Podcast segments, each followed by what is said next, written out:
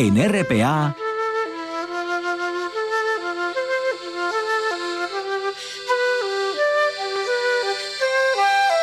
Noche tras noche.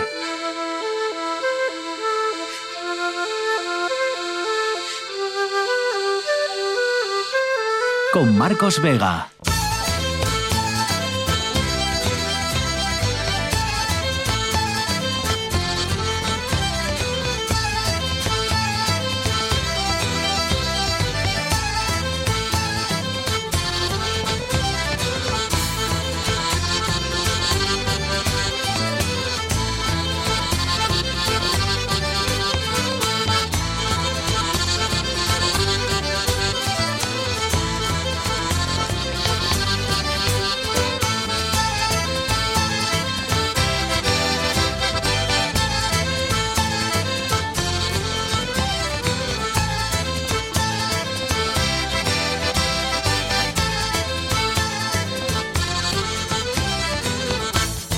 Buenas noches, bienvenidos al espectáculo de la radio. Los asturianos no olvidamos y afortunadamente la Guardia Civil tampoco. Hoy ha sido detenido el tercer sospechoso por provocar esa ola de incendios que abrazó parte de nuestra región en marzo y en abril. Juan Lorenzo está al frente de la parte técnica con César Inclán en producción. Son las 9 y un minuto. Esto es Asturias y estas son, recuerden, las dos maneras de ponerse en contacto con nosotros en Facebook Noche tras Noche Espacio RPA y en Twitter arroba NTNRPA. Se trata en concreto del, del supuesto autor de un incendio en la Reserva de la Biosfera del Parque de Redes. Hasta la fecha hay tres detenidos ya, 29 investigados por aquellos incendios que, recuerden, entre otras cosas, obligaron a desalojar a decenas de vecinos, a cortar carreteras y a pedir ayuda al ejército. Bueno, la conclusión de los investigadores hasta ahora es que de los 32 incendios analizados, 32, 23 de ellos fueron provocados, de esos 23, 20 para regeneración de pastos y los otros 3 por otro tipo de quema agrícola o conflicto de intereses. Nueve fuegos, 9, fueron provocados por negligencia en quemas agrícolas, fuegos de artificio y otras labores agrícolas o ganaderas. En síntesis y en definitiva, pues lo que lleva años denunciando aquí solamente en este programa nuestro biólogo David Álvarez, ¿no? Los incendios son provocados en su mayoría y dentro de los provocados la mayor parte lo son por intereses económicos derivados en, la, en su mayoría por la regeneración de pastos. Bueno, eso sucede el día en el que nuestros eh, arqueólogos han vuelto a recordarnos la enorme historia que hay por descubrir todavía bajo el suelo que pisamos. Por un lado, el yacimiento de la Campa Torres, que sigue arrojando, un año más, materiales, esta vez otros dos pozos romanos para sumar un total de seis depósitos, seis aljibes que para los expertos indica el hecho de que sean seis que en esa zona había algún tipo de actividad artesanal, ¿no? porque seis son demasiados pozos para, para solo un uso doméstico. Y por otro lado, bajo la calle Pedro Suárez de Oviedo, cerca de la muralla, pues han encontrado los restos de una antigua canalización. Un arco de medio punto apareció ayer mientras los operarios trabajaban cambiando una tubería. Ahora la arqueóloga María Noval pues va a intentar determinar la fecha del descubrimiento lo más pronto posible para no afectar demasiado al tráfico en la, en la zona. Nuestro suelo todavía guarda mucha historia, como ven. Y por último, todo eso sucede el día en el que hemos sabido que el último autobús a los lagos está previsto, al menos así lo, tiene pensado el, Principado, que se adelante a las 5 de la tarde, que sea a las 5 cuando salga ya el último autobús y que las restricciones para vehículos privados van a entrar en vigor este fin de semana. César Inclán, buenas noches. ¿Qué tal, Marcos? Buenas noches. Cuéntanos qué noticia no le ha interesado a nadie en Asturias este jueves. Al menos 41 personas migrantes murieron ahogadas en un nuevo naufragio cerca de la isla italiana de Lampedusa, esta nueva tragedia confirma 2023 como un periodo crítico en el Mediterráneo, sobre todo en la peligrosa ruta central, que une las costas de Túnez y Libia con las de Italia, donde ya se han producido lo que va de año 1.800 muertos. El total de decesos en menos de siete meses y medio ya supera los 1.418 migrantes y refugiados que perdieron la vida en 2022 en esa misma zona. Si continúa la tendencia actual, este año va camino de superar los 3.231 migrantes muertos en el conjunto del Mediterráneo de 2021. Y eso lo convertiría en el año más mortífero desde las crisis migratorias de la última década. Ahora hay un gran número de salidas desde Túnez, mientras que antes lo eran desde Libia. La deriva xenófoba del presidente tunecino Kaiz Sayed y sus políticas contra los migrantes subsaharianos favorecen este incremento de las travesías en el Mediterráneo central. Esta situación podría también agravarse con el golpe de Estado de Níger, ya que el cambio de régimen allí amenaza con desestabilizar un país clave en la política de externalización de fronteras de la Unión Europea. 5 sobre las 9, ahora nos vamos a las nubes.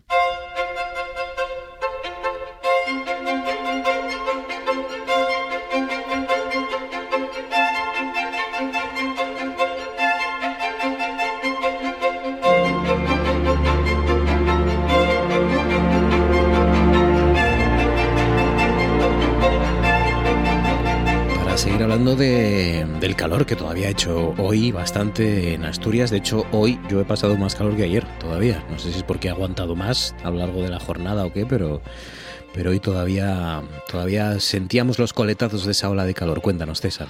Tenías el cuerpo caliente ya desde ayer, Marcos. Sí, será eso. este jueves hemos seguido con sol y con temperaturas altas, aunque no tanto ni con el calor tan asfixiante de ayer, ya que hemos perdido entre 6 y 7 grados respecto al miércoles. Por la tarde las nubes han ido creciendo cerca de la cordillera cantábrica, aunque en general el ambiente hoy ha sido soleado, salvo algo de nubosidad alta. Mañana, eh, mañana viernes el ambiente será parecido al de hoy, aunque con alguna nube más. Poco a poco se irá acercando un sistema frontal por el oeste, lo que meterá algo más de nubosidad por el occidente, donde podrían haber algunas ligeras precipitaciones en las primeras horas de la noche de mañana. Será en cualquier caso un viernes con sol en las horas centrales del día, con un poquito más de calor que hoy, entre 1 y 2 grados más. La pleamar mañana será a las 2 de la tarde y 3 minutos y la bajamar a las 8 y 20 de la tarde. La temperatura del agua rondará los 21 grados centígrados. El fin de semana las nubes serán las grandes protagonistas, con un sábado en general gris, lloviznará en algunos puntos de Asturias en las primeras horas de la mañana y con temperaturas más frescas, con máximas de 20, 21 o 22 grados. El domingo seguirá estando fresco, con una abundancia de nubes por la mañana, aunque a lo largo del día se irán abriendo claros por el occidente de Asturias. Las lluvias serán prácticamente anecdóticas. El sábado, eso sí, las temperaturas se desplomarán respecto a estos pasados días. Y un avance para la próxima semana. Habrá en general nubes y claros, con protagonismo compartido y sin precipitaciones, y con temperaturas más agradables que el fin de semana presente, y con máximas de alrededor 25 grados. 7 sobre las 9, dejamos las nubes y nos vamos a contarles la imagen del día.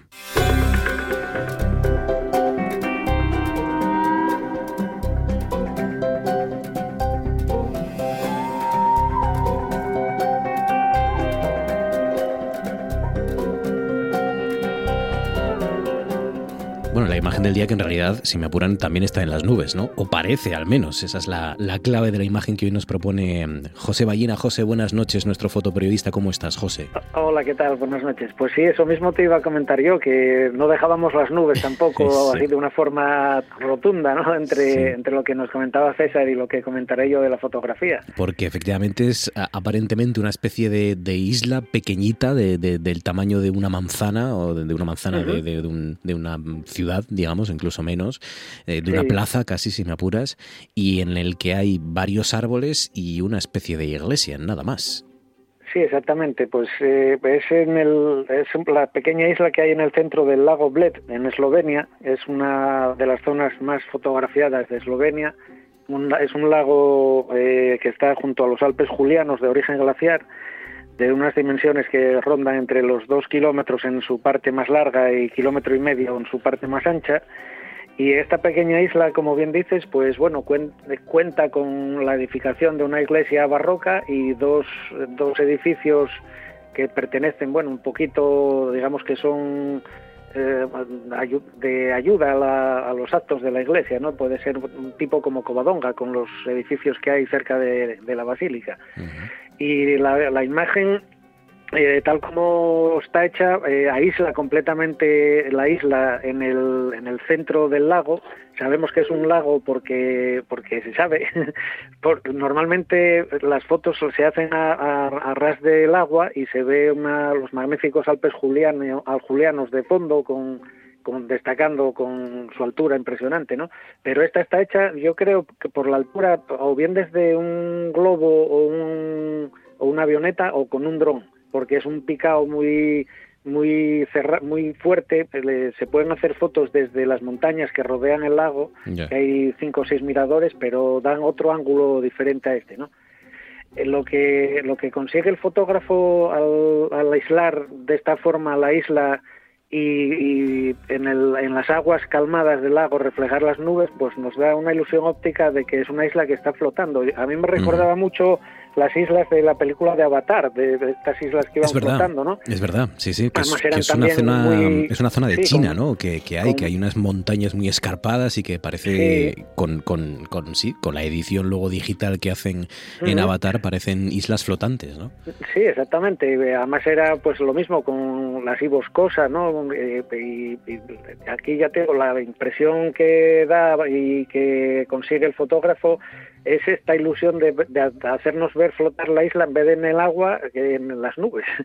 Entonces, bueno, es una, una fotografía muy llamativa que, que pues, llama poderosamente la atención y vamos, si no conoces la zona te puede llamar a engaño, ¿no?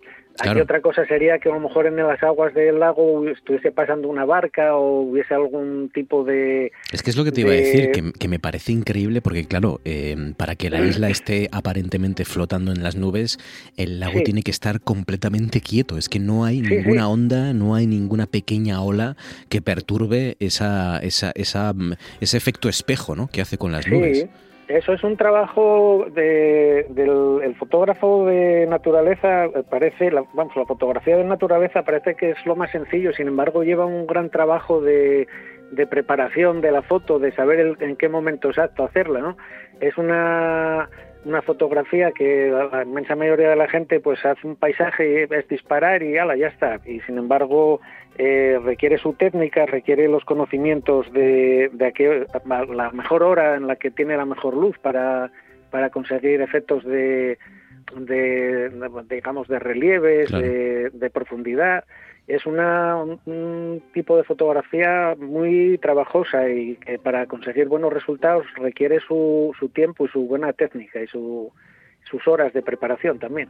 Pues, y aquí está mm. perfectamente conseguido. Así es, así es. La, la, isla flotante, la isla del lago Bled en Eslovenia, que ya tienen también en el Facebook de Noche tras Noche para admirar esa, esa imagen de ese efecto espejo que hace el lago completamente detenido. Y además es que incluso el cielo es bonito, José. es que la verdad es que parece mentira que no, se, no esté manipulada esta imagen. No, pues no. Las nubes eh, adquieren colores dependiendo de las horas del día, pues adquieren esas tonalidades que aquí se reflejan en el lago. Hombre, sí puedo haber usado algún filtro en la cámara para, para acentuar más el color, a lo mejor amarillento de esas nubes que están en la parte alta de, la fotografía, porque también es algo de lo que se utiliza mucho en, la fotografía de paisajes, los filtros. Lo mismo de densidad neutra o polarizadores para saturar colores y evitar reflejos los ultravioletas, vamos, los filtros son algo esencial también en la fotografía de, paisaje. Y aquí, pues posiblemente, de, si, si aludimos a la manipulación, tal vez podría haber utilizado algún filtro para destacar ese color de las nubes, pero no una manipulación luego digital que, que, que alterase la realidad del momento, ¿no? Así es, una foto impresionante realmente y que hace un efecto bellísimo, bellísimo. Realmente. Luego tiene una composición que es un diagonal también, aprovechando la, mm. la, largura de la isla, hace una diagonal entre el ángulo superior izquierdo al inferior derecho, que contrasta mucho con, con la línea que marcan las nubes también, que sería una diagonal contraria pero bueno tal como tal como refleja el, trabajo de este fotógrafo pues mm. es ya te digo impresionante y pues el efecto visual poderoso la, atracción que de, ejerce. De hecho, estoy viendo otras imágenes de la, de la isla de Bled en Eslovenia y la verdad es que son preciosas todas. Es, precioso porque si lo haces a ras del agua, como te comentaba antes, el, fondo son de los Alpes Julianos, que son tienen una altura tremenda y en comparación con el lago y el reflejo que dan en el lago y luego ya cogiendo los alrededores de mismamente de del lago con las casitas y demás. Y sí, es, Un, es una zona de las más visitadas turísticamente y de las más fotografiadas de Eslovenia. A ti, Guille, es un amante de la montaña, tenemos que ir a la isla Bled. José. Habría, habría que ir. ¿Eh? ¿Sabes a la que me recuerda mucho esta isla? A, la que hay en, en, Somiedo, en el lago del Valle. Es verdad. Eh, sería, sería algo mm, parecido. Lo que pasa, claro, estamos hablando de otras dimensiones súper reducidas, ¿no? Claro, claro, Nuestra isla es pequeñita, que, bueno, son unos, unos pocos metros de ancho por... por vamos, nunca sería pensable que hubiese Apenas cabe ni una capillina nos cabe ahí. Pero, sí. pero es verdad que, que, esta, que, esta, es muy bonita por las escalinata que hay para subir y, es realmente... Sí, desde el embarcadero, porque el mm. único acceso, como siendo una isla, es por, por barca, entonces tiene unas escaleras que desde el embarcadero llegan hasta la, hasta la misma iglesia. Pues ya lo ven. No, no, es precioso. Una maravilla de lugar y además, pues dentro de las muchas fotografías que hay desde ese lago Bled, desde esa isla de, de eslovena de, cuento de, de, hadas casi, pues esta es la más impresionante sin duda porque parece que flota ¿no? en ese lago completamente quieto, reflejándose las nubes y, y los rayos del sol también, por si por si las nubes fueran poco, ese cielo en la imagen que ya tienen en el Facebook de Noche tras Noche que hoy nos sugiere José Ballina. José, cuídate mucho como siempre, amigo, un abrazo fuerte y gracias. Pues muy bien, hasta la semana próxima entonces. Hasta la próxima semana, abrazo fuerte, gracias. La semana que viene, no, ya este fin de semana arranca la, liga, arranca una nueva temporada de liga y de hecho arranca con el Sporting y el Oviedo jugando lejos del sábado y domingo, que es donde están habitualmente, ¿no? Eh, mañana arranca ya y debuta en esta nueva liga el Sporting, juega mañana viernes en Valladolid y el Oviedo el lunes en Tenerife.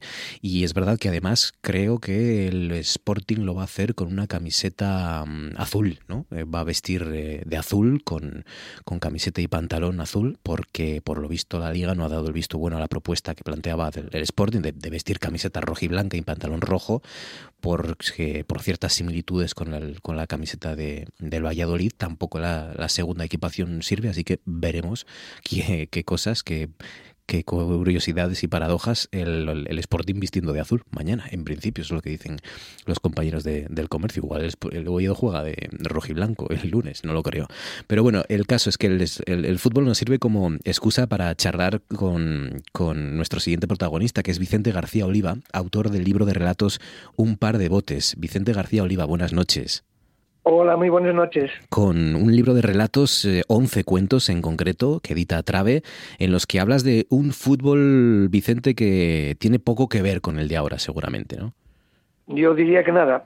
Posiblemente parecen dos deportes distintos. Es bueno, aquello era una cosa, eh, vamos a llamar romántica, eh, amateur. Yo estoy hablando del fútbol que yo viví, ¿eh? ¿eh? como chaval y tal, y claro, lo de ahora pues es una cosa violenta, racista, eh, en fin, muy desagradable, de verdad, yo va mucho tiempo ya que no, que no voy al fútbol y, y, no me arrepiento nada porque, bueno, no hay un espectáculo edificante. ¿Para ti en qué momento cambia, Vicente? ¿En qué momento se jorobó el Perú eh, en esto del fútbol para ti? Bueno, como todo el dinero y el que y el que corrompe y el dinero y el que manda, ¿no? Eh, estamos viviendo aquí ahora una situación, bueno, pues eh, esto siempre, el Sporting, por ejemplo, y el Oviedo, siempre fueron equipos de, bueno, pues de un fondo regaño asturiano, eh, con su cantera, los directivos y tal, y bueno, ahora estoy una cosa descafinada con unos grupos mexicanos que vienen aquí a, a invertir dinero y a, y a traer ahí unas ideas, bueno, pues que son está muy bien para, pues eso, para constructores y demás, pero no para un equipo de fútbol. El hecho es que están hablando de que van a hacer un, un estadio de no sé cuántos eh, miles de espectadores, 40.000, no sé cuántos y el equipo va, va a ir para tercera. Quiere decir que mm, dio un sinsentido, ¿no? Yo creo que el dinero corrompió mucho y realmente pues yo mm, lo de lo que falo en este libro huye pues del fútbol que yo conocí pues amable apasionado también y apasionante pero bueno, no tiene nada que ver con, con, esto de ahora, ¿no? El fútbol que empezaba jugándose en la calle, ¿no, Vicente? Que, que es verdad que, que, se ha perdido, no sé si tiene que ver también con esa corrupción que dices de que, que ha traído el dinero para, para el fútbol, o, tiene que ver también, seguramente serán las dos cosas, la, la, oferta de ocio que hoy tienen los guajes para quedarse en casa, ¿no? Con las eh, maquinitas y los ordenadores y demás. Sí, eso por un lado lo que tú dices, y es verdad, ¿no? O sea, ahora hay otro tipo de entretenimientos, por llamarlo de alguna manera, ¿no? Eh, que son virtuales. Antes de siempre pues, eh, jugábamos con los amigos del barrio, con los del cole, mm. etcétera, ¿no? Y ahora, pues bueno, los juegos son más individualistas, eh, pues eso, ¿no? Los, los tiquitacas y todas esas cosas. Y, y, luego, bueno, hay, hay un factor también que influye mucho, que es el de los padres, ¿no? Los padres ahora creen que el fiu de ellos y Messi, ¿no? Todos, ¿no? Entonces, bueno, van allí a los, a los partidos de, de Benjamines y tal a, chillar al entrenador de ellos, al árbitro tal, bueno, unos espectáculos terribles, ¿no? Bueno, yo recuerdo que mi padre mm, no fue a verme jugar nunca, y bueno, yo no era tan malo, y no fue nunca a verme, pues, parecía ir, bueno, una cosa de, chavales, ¿no? Eh, con 15, 16 años, ahora a los 10 años o los 9 años ya tienen secretario y tienen marchante y no sé cuántas cosas más. Bueno, yo creo que está completamente desmadrado eso, o sea que pasó de ser un... No, te lo pregunto también, te pregunto todo esto porque de alguna manera esos relatos que, que, que, incluyes en un par de botes, cuentos de fútbol, eh, también tienen que ver con, con, tu vida, ¿no? Y con tu vivencia y, esas tardes, ¿no? De, fútbol en, en Gijón, por ejemplo. Sí, eh, bueno, yo subtitulo eh, cuentos de fútbol. En realidad podría, podría haber puesto pues semblances o, recuerdos o, algo relacionado conmigo porque, mm, vamos, salvo dos cuentos, eh, los demás son todos mm, relacionados con vivencias mías, ¿no? Eh, hombre, un poco novelados, eh, evidentemente la literatura tiene que influir, sobre, además influye mucho en los recuerdos, ¿no? Siempre tendemos a, a, pues a recordarles cosas que nos pasaron pues con una cierta melancolía no con, con no sé con una cierta literatura no digamos. Entonces estos bueno son cuentos pero basados en, en hechos reales. Y, y, es verdad eso que tú dices no o sea son unas cosas yo estos cuentos escribílos eh, pues son 10 11 cuentos pues como en dos semanas una cosa así que para mí un récord yo no soy bastante lento escribiendo pero estaba ahí todo estaba ahí todo en la, en la memoria en el inconsciente y cuando empecé a recordar salió todo como, cuando quites el tapón de la bañera, ¿no? Oye, eh, una de las excepciones que dices es, eh, eh, es, irnos hasta Argentina. ¿En Argentina el fútbol también ha cambiado, o, Vicente, o, crees que no, que todavía sigue habiendo esa esencia y ese, ese mundial que acaban de ganar también lo, lo demuestra, ¿no? Que, que todavía los argentinos siguen viviendo con esa pureza el fútbol? Bueno, yo no sé si la palabra pureza está bien empleada, ¿no? De hecho, en el cuento que yo mm, incluyo aquí, pues no hay mucha pureza, ¿no? Al mm. revés. Pero bueno, y es verdad que los, los argentinos siempre vivieron el fútbol de una manera muy apasionada, pero ya desde va mucho tiempo, ¿no? Y sobre todo eh, a nivel de selección. Eh, por ejemplo, aquí de, de, niños, pues uno quería ser, yo de mayor quiero ser del Madrid o del Barcelona o del Sporting, ¿no? Ellos querían ser de la selección los argentinos que querían que jugaran al fútbol querían ser de la selección. Mm. Y eso siempre lo vivieron pues con, con mucho foto, ¿no? Con, con mucho ánimo. Y luego hay otra cosa que es muy importante, por lo que yo, os dedico este cuento, que que bueno, los escritores argentinos nunca tuvieron ningún problema en escribir eh, cosas de fútbol y en, escribir cuentos de fútbol. Que aquí, bueno, durante muchos años, pues los intelectuales tenían el fútbol atravesado, ¿no? Eh, es decir, que bueno, yo no sé si dije por la dictadura franquista, que decían que bueno, que se usaba como arma para entretener al, al pueblo y todas esas cosas, ¿no? Pero el caso es que, bueno, los que escribían de fútbol o los que jugábamos al fútbol no éramos muy bien vistos. Éramos un poco, bueno, pues los borregos, ¿no? y los del fútbol, los que compren el marca y todas esas cosas. nunca estuvo bien mirado. En cambio, ahora yo creo que, bueno, ese tema cambió, ¿no? Ahora hay, eh, no hay muchos, pero bueno, hay, hay cuentos de fútbol guapos y, y, bueno, por ejemplo, Valdano tiene varias recopilaciones de, de cuentos guapos y, y yo creo que en ese sentido, él como buen argentino, pues también yo creo que hay un filósofo del fútbol, ¿no? Todos los argentinos son filósofos del fútbol. filósofos de casi todo en general, ¿no? Eh, bueno, de hecho, eh, hablando de argentinos intelectuales, era Borges el que decía que, claro, eh, era una cosa estúpida que habían inventado los ingleses, ¿no?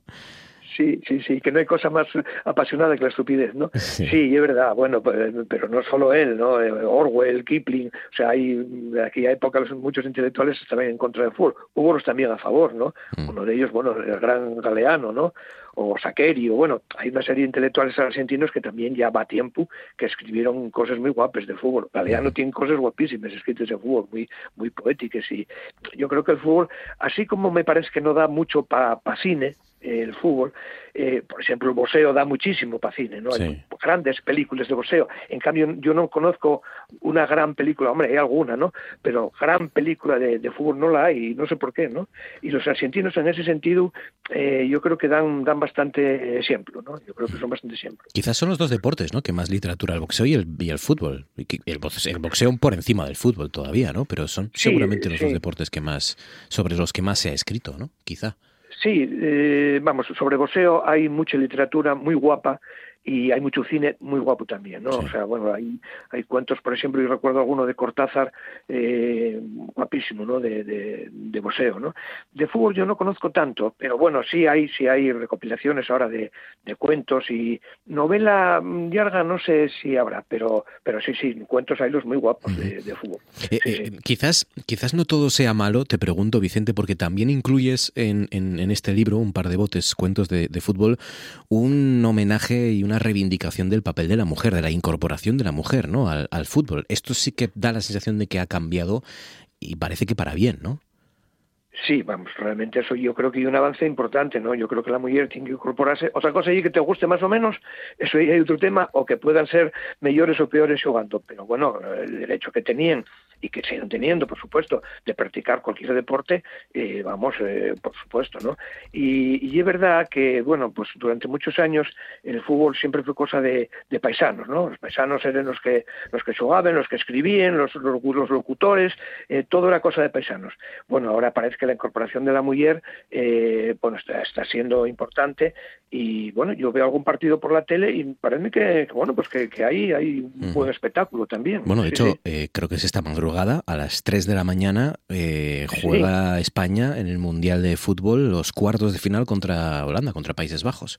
Sí, contra Países Así Bajos. que- sí, sí, y además creo que se, un partido guapo. sí, creo que se, creo que se retransmite en, televisión española, ¿no? Eh, creo. Sí, creo. bueno, Pero bueno, y una claro, hora para muy, aficion, para muy aficionados. Sí, y para los y Sí. para los trasnocheros como nos, como yo, eh, que bueno, a lo mejor hasta las 3 llegamos, no sé si veremos la segunda parte, pero a lo mejor hasta las 3 despiertos lle- llegamos, ¿no? Para ver a Bueno, España esta noche, Si esta el, madrugada. partido, si el partido está bien, pues igual, igual prorrogues un poco. Seguro, seguro que sí, seguro que me acabo quedando. Eh, eh, eh, bueno, el- es verdad que una cosa que, que has descubierto al, al releer los cuentos, ¿no? Antes de publicarlos, creo, fue que, mm, o ha sido que el gran secreto que tiene el fútbol para los que lo practican es esa posibilidad cada domingo de, de celebrar, ¿no? De convertirse en un héroe, de marcar un gol decisivo, una parada determinante. También eso tiene mucho de...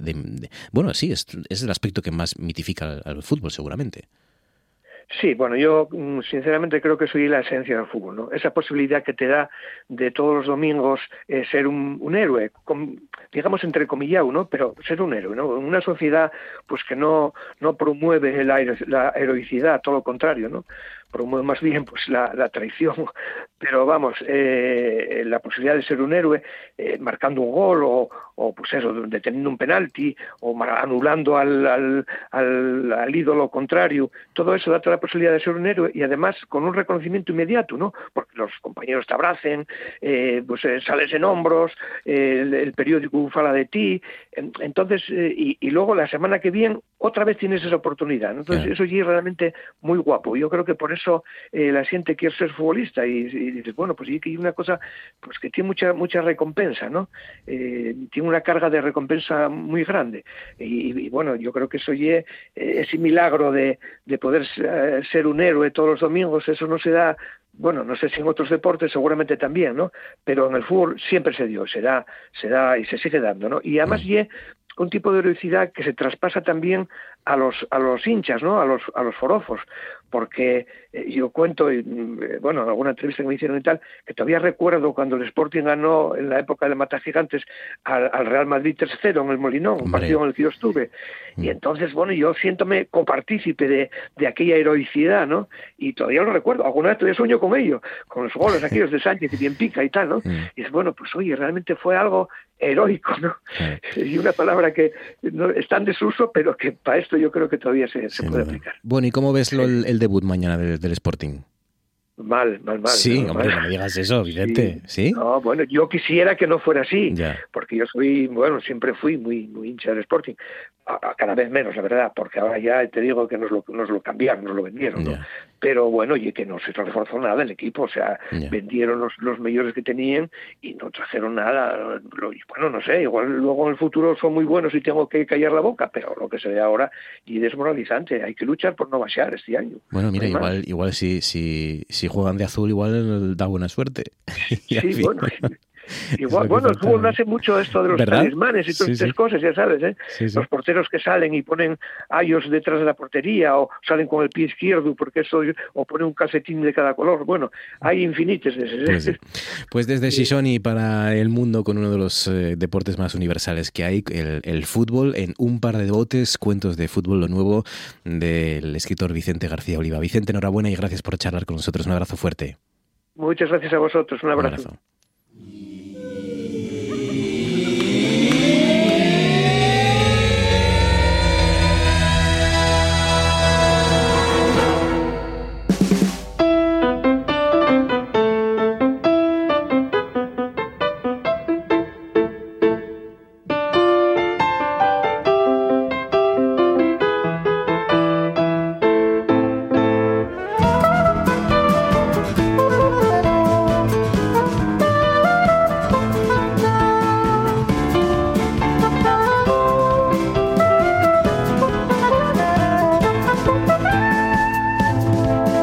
Antes de arrancar nuestra tertulia, antes de abrir el Consejo de Actualidad, conectamos con, con, las estrellas casi literalmente, porque Isaías Gonzalo hoy creo que está muy arriba. Isaías, buenas noches, socio de Omega. muy buenas noches. ¿Cómo estás, Isaías? ¿Qué tal? ¿Qué, ¿qué te pillamos en el monte, no? ¿O qué? Ilusionado, sí, estoy ya, en el Pico Renorios, aquí en Cotobello. Muy guapo. Estamos a unos 1.300, 1.300 y pico metros de altura. Una noche espectacular se está preparando. Estamos viendo la, la caída del sol muy bonito y bueno, tendremos una buena noche a ver si vemos bastantes perseidas. casi, contaré casi, las vas a tocar ya, de ahí arriba. Sí, sí, sí, sí, Aquí venimos todos los años, eh, llevo ya, este es el cuarto año que vengo, el ayuntamiento, la concejalía de, turismo de aquí del ayuntamiento de ayer, pues a través de una empresa que se llama Jarascada, que organiza turismo activo y estas cosas, pues me contactaron para que viniese a, a darles la charla aquí de, de las Perseidas. Y entonces, bueno, pues aquí me desplazo, vengo encantado con esta gente. 25 personas aquí dispuestas a escuchar a, un trastornado. y, Qué guapo. Y a ver, a ver las estrellas. con, lo bien que está además aquello del Cotobello, que está muy sí, habilitado. la verdad que tenemos, mira, un atardecer ahora, está entrando está entrando la luz del sol, está entrando en la sombra de la Tierra, se está poniendo el cinturón de Venus todo moradito, todo, pero 360 grados. ¿eh? Es una, una maravilla, una maravilla. Qué espectáculo. Pues nada, cuando caiga la noche y se puedan ver las estrellas, pues mejor todavía, va a mejorar la cosa. Claro, sí, sí, sí. Oye, eh, aún así todavía mañana eh, tenéis, ¿no? El, sí, sí, sí, mañana empezamos ya en, en Montedeva. Pasa que, bueno, están los socios, estamos de los nervios ya con previsiones, hay tantos modelos que si llueve, que si va a estar de nuboso, que no sé qué. Aquí yo estaba hablando antes con el guía de montaña y me ha dicho que eh, quitando el sábado que estaba más regular, los demás días íbamos a tener despejado. Así que si la gente ve que está nublado, Oviedo, Gijón, que es donde más vivimos, si tal, que no lo duden, que cojan el coche, que tiren para León o para cualquier monte de aquí de la cordillera, que merece la pena el espectáculo y aunque se gaste un poco de dinero en gasolina, el resto es todo gratis y amor. Que suban, ¿no? Que suban a un sitio elevado. que suban a un sitio elevado o que salgan de, de, de, la, de, la, de Asturias y que... De Asturias, sí, eso es. Sí, sí porque merece la pena una noche. Merece, merece la buena... Noches, las noches que está haciendo además estos días, que son... eso, hace calor, con poca ropa lo, lo pasas bien, y llevas un bocadillo y eso, alguien, yo siempre digo lo mismo, una manta en el suelo y alguien a quien dar la mano y mirar hacia arriba. Lo demás la vida no tiene más que ese secreto. Así, no es, que así es. Las, que, las cosas, las mejores cosas en este, en este ámbito son, son así de, fáciles de disfrutar y de, y de gratis, además, sí, de baratas. Oye, em, eh, eh, también el sol eh, ha registrado llamaradas, dos fuertes llamaradas estos días. ¿Qué le pasa al sol? Está tremendo el sol. Yo lo sigo, lo sigo todos los días el otro día estaba comentando, si parece una chica pecosa, se le ha puesto la cara toda, digo, será de tanto tomar el sol, pero tiene todo, manchas por todos lados, es tremendo. Estamos llegando al máximo, el sol sabemos que tiene un ciclo de 11 años, entonces sube y baja al mínimo y vuelve a subir, cada 11 años se repite la cresta. Entonces, ya llevamos desde el 17 subiendo, estamos ahora en plena ebullición, pero en plena ebullición. Eh, está tremendo. Y entonces esto está produciendo las auroras boreales. Tengo unos amigos esta, esta semana ahí en, Islandia y pese a que es agosto, que eh, hay dos horas de noche, ya, ya han visto los porque han llegado a, a, KP6, lo máximo es KP9, y, y, han llegado a KP6, o sea que es tremendo, es tremendo la actividad que tiene el Sol, pero que no tiene nada que ver, científicamente demostrado, de que porque haya esta actividad en el Sol estemos teniendo ola de calor aquí en la Tierra. ¿eh? Eso, ni, ni ahora es cuando más cerca estamos del Sol, claro, precisamente estamos más lejos, ni, ni eso, la, eh, el calor que nos llega del Sol llega más o menos uniforme, estable, no, no influye en el clima en, en, esto de la ola de calor. La ola de calor es por la atmósfera y las corrientes atmosféricas y además las nubes, que es el efecto que hacen de invernadero y toda esta cosa. Pero bueno, el sol está, está muy emocionante. El sol, la verdad que está muy emocionante. Siempre recordar a todo el mundo que no se puede mirar al sol con aparatos ópticos sin la debida protección. Tiene que llevar un filtro y eso hay que ir pues a alguien que sepa, un experto que las observaciones astronómicas para eso estamos mm. y puedes ver el sol pero con precaución, con precaución. Oye, eh, por tanto, hoy en Cotobello, en ayer, estás eh, realizando esa actividad y mañana, ¿a partir de qué hora podemos subir Mañana a partir de las diez y media estará ya el observatorio abierto y el sábado es cuando empezamos ya con la exposición, la charla a partir de las nueve. El sábado a partir de las nueve. Mañana subiremos un poco más tarde, pero el sábado y domingo a partir de las nueve. Hay ya comprometidos ya cinco o seis socios con sus telescopios, o sea que bueno, va, a estar va a estar bien, va a estar bien la cosa. que suba el que quiera o, eso, que sí, sí, sí, No, no, no, no, nada, nada, que suba todo el mundo que quiera que suba, que hay sitio para todos, aquello es muy amplio, hay sitio para aparcar también pues, con tranquilidad y merece la pena, merece la pena. Eh, si está despejado, si no, ya te digo la alternativa, pues venirse a Coto o, irse a la cordillera eh, son 5 euros la, autopista, son 5 euros, te sales ahí en Bavia y ya tienes unos cielos espectaculares. Porque lo de Cotobello lo vas a repetir, Isaías. Sí, sí, yo voy a estar, voy a estar las cinco noches aquí. ¿Las cinco noches qué significa? Eh, o sea, hoy hasta el martes. Ah, vale, tú no vas a... yo yo a, Deva no, no, no, no voy, ah. porque, porque voy a estar aquí. voy a ah. estar aquí. Pero, que escucha, que, es que, que, haces noches ahí en el, en el monte o qué?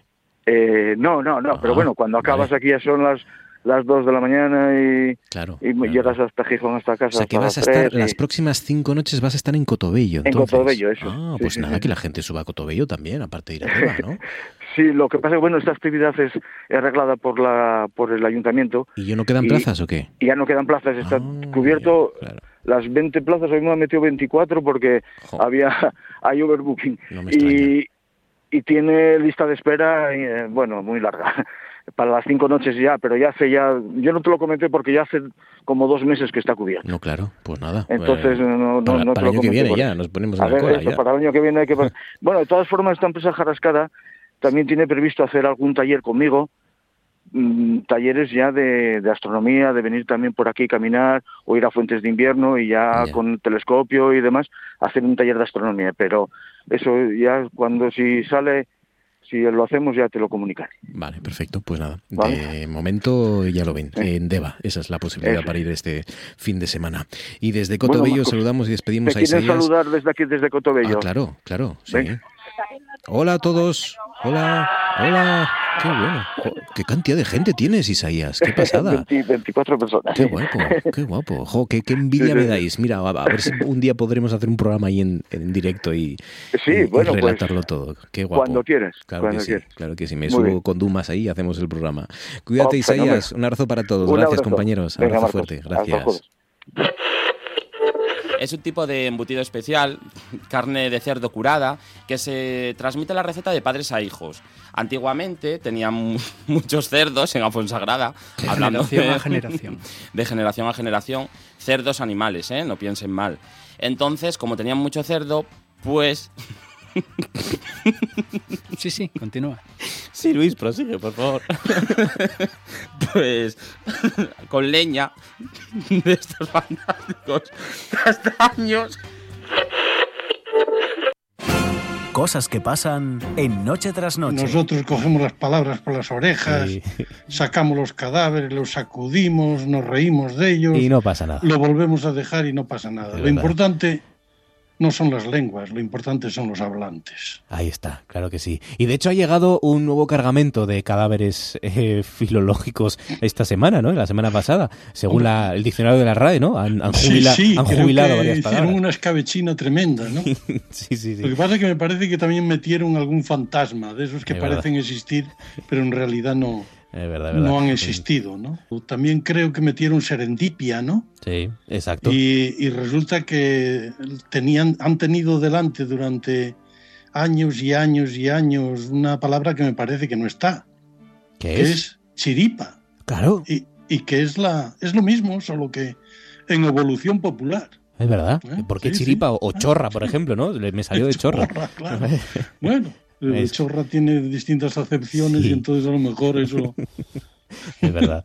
bueno, contiene, ¿no? Otra...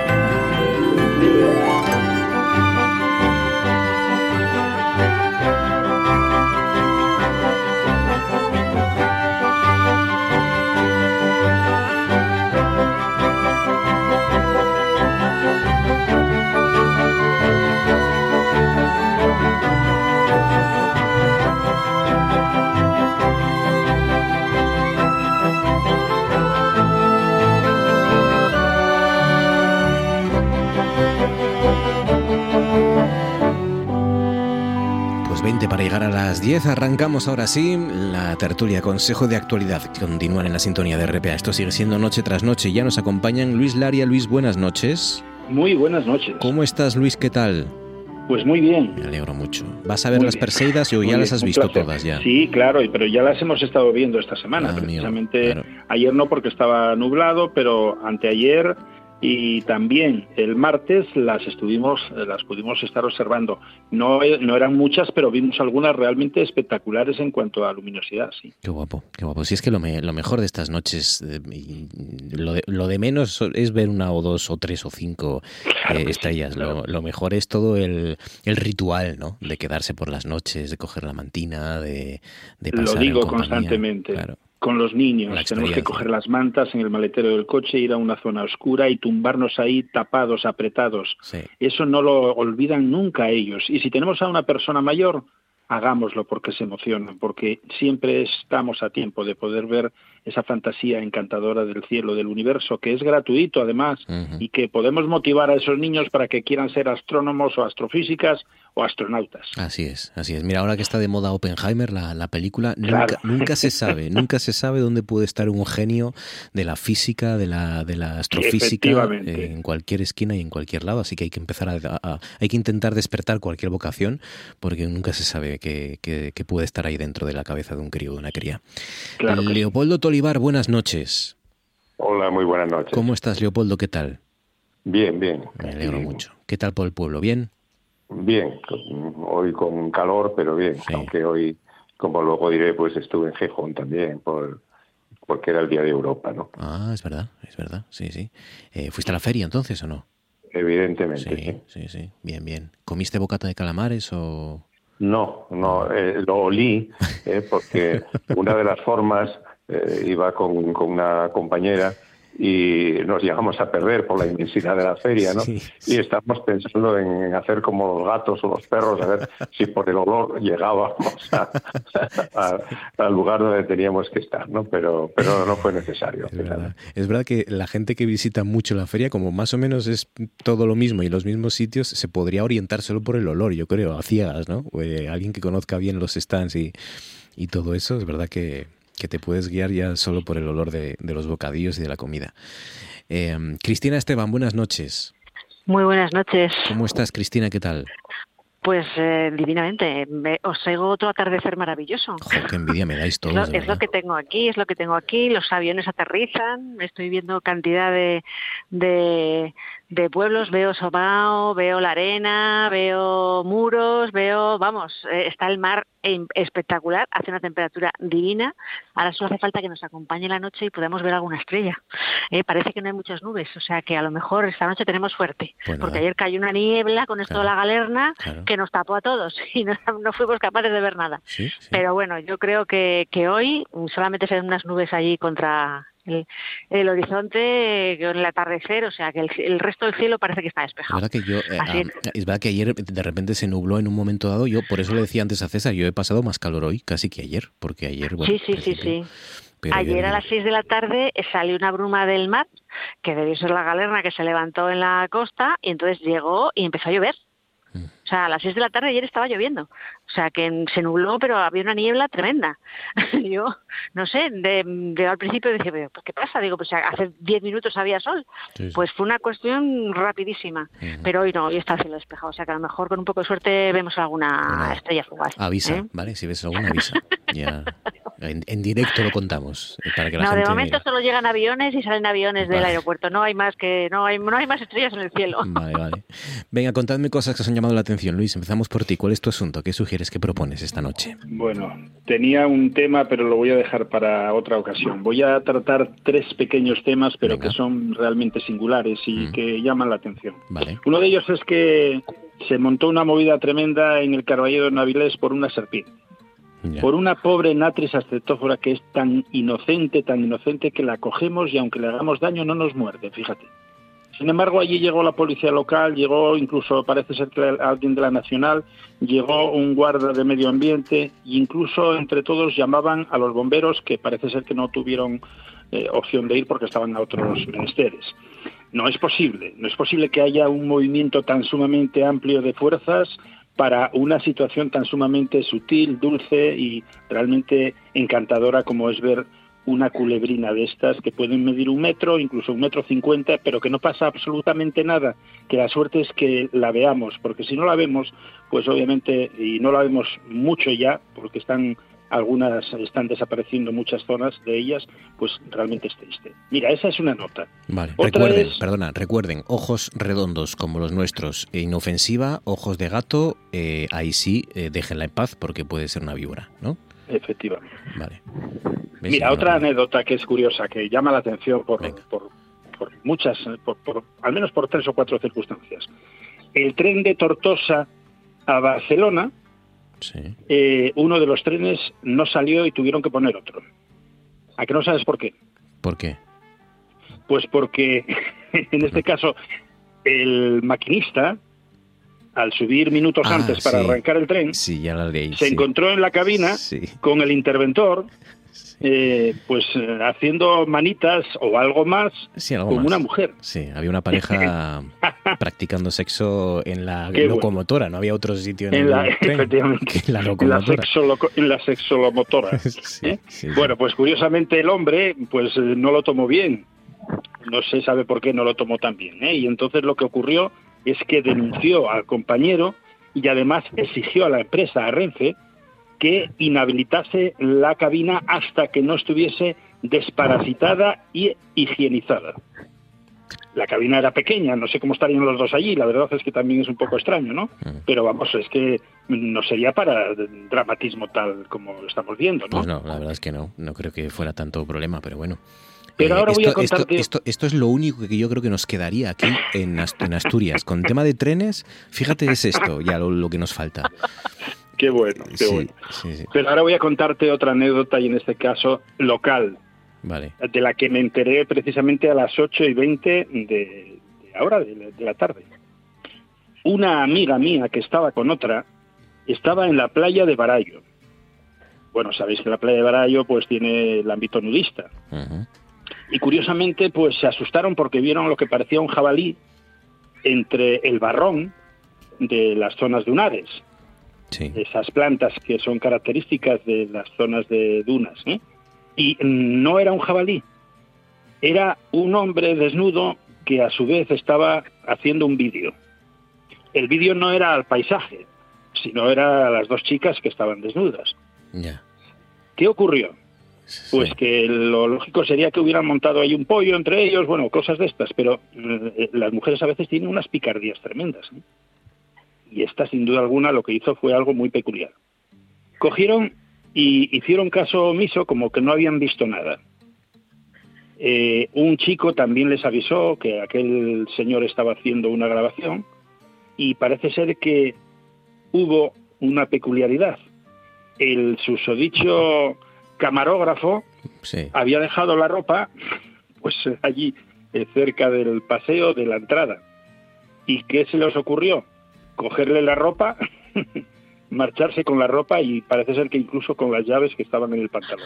Ah, Lo que no sabemos ahora es qué está pasando con este pobre eh, camarógrafo que ahora pues andará por ahí buscando la ropa, las llaves y que tuvo la suerte de que no le denunciasen, claro.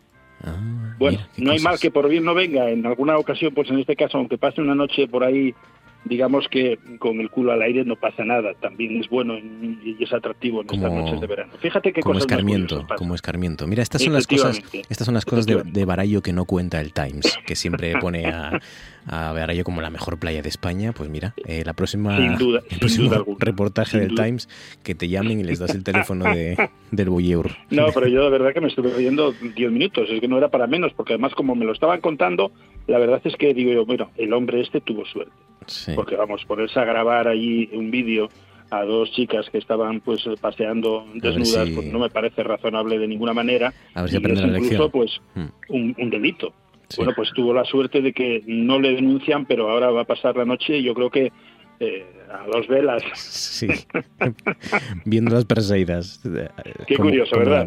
Sí. Hay, hay, cosas en la vida que son atractivas y esta ahí es una de ellas. ¿eh?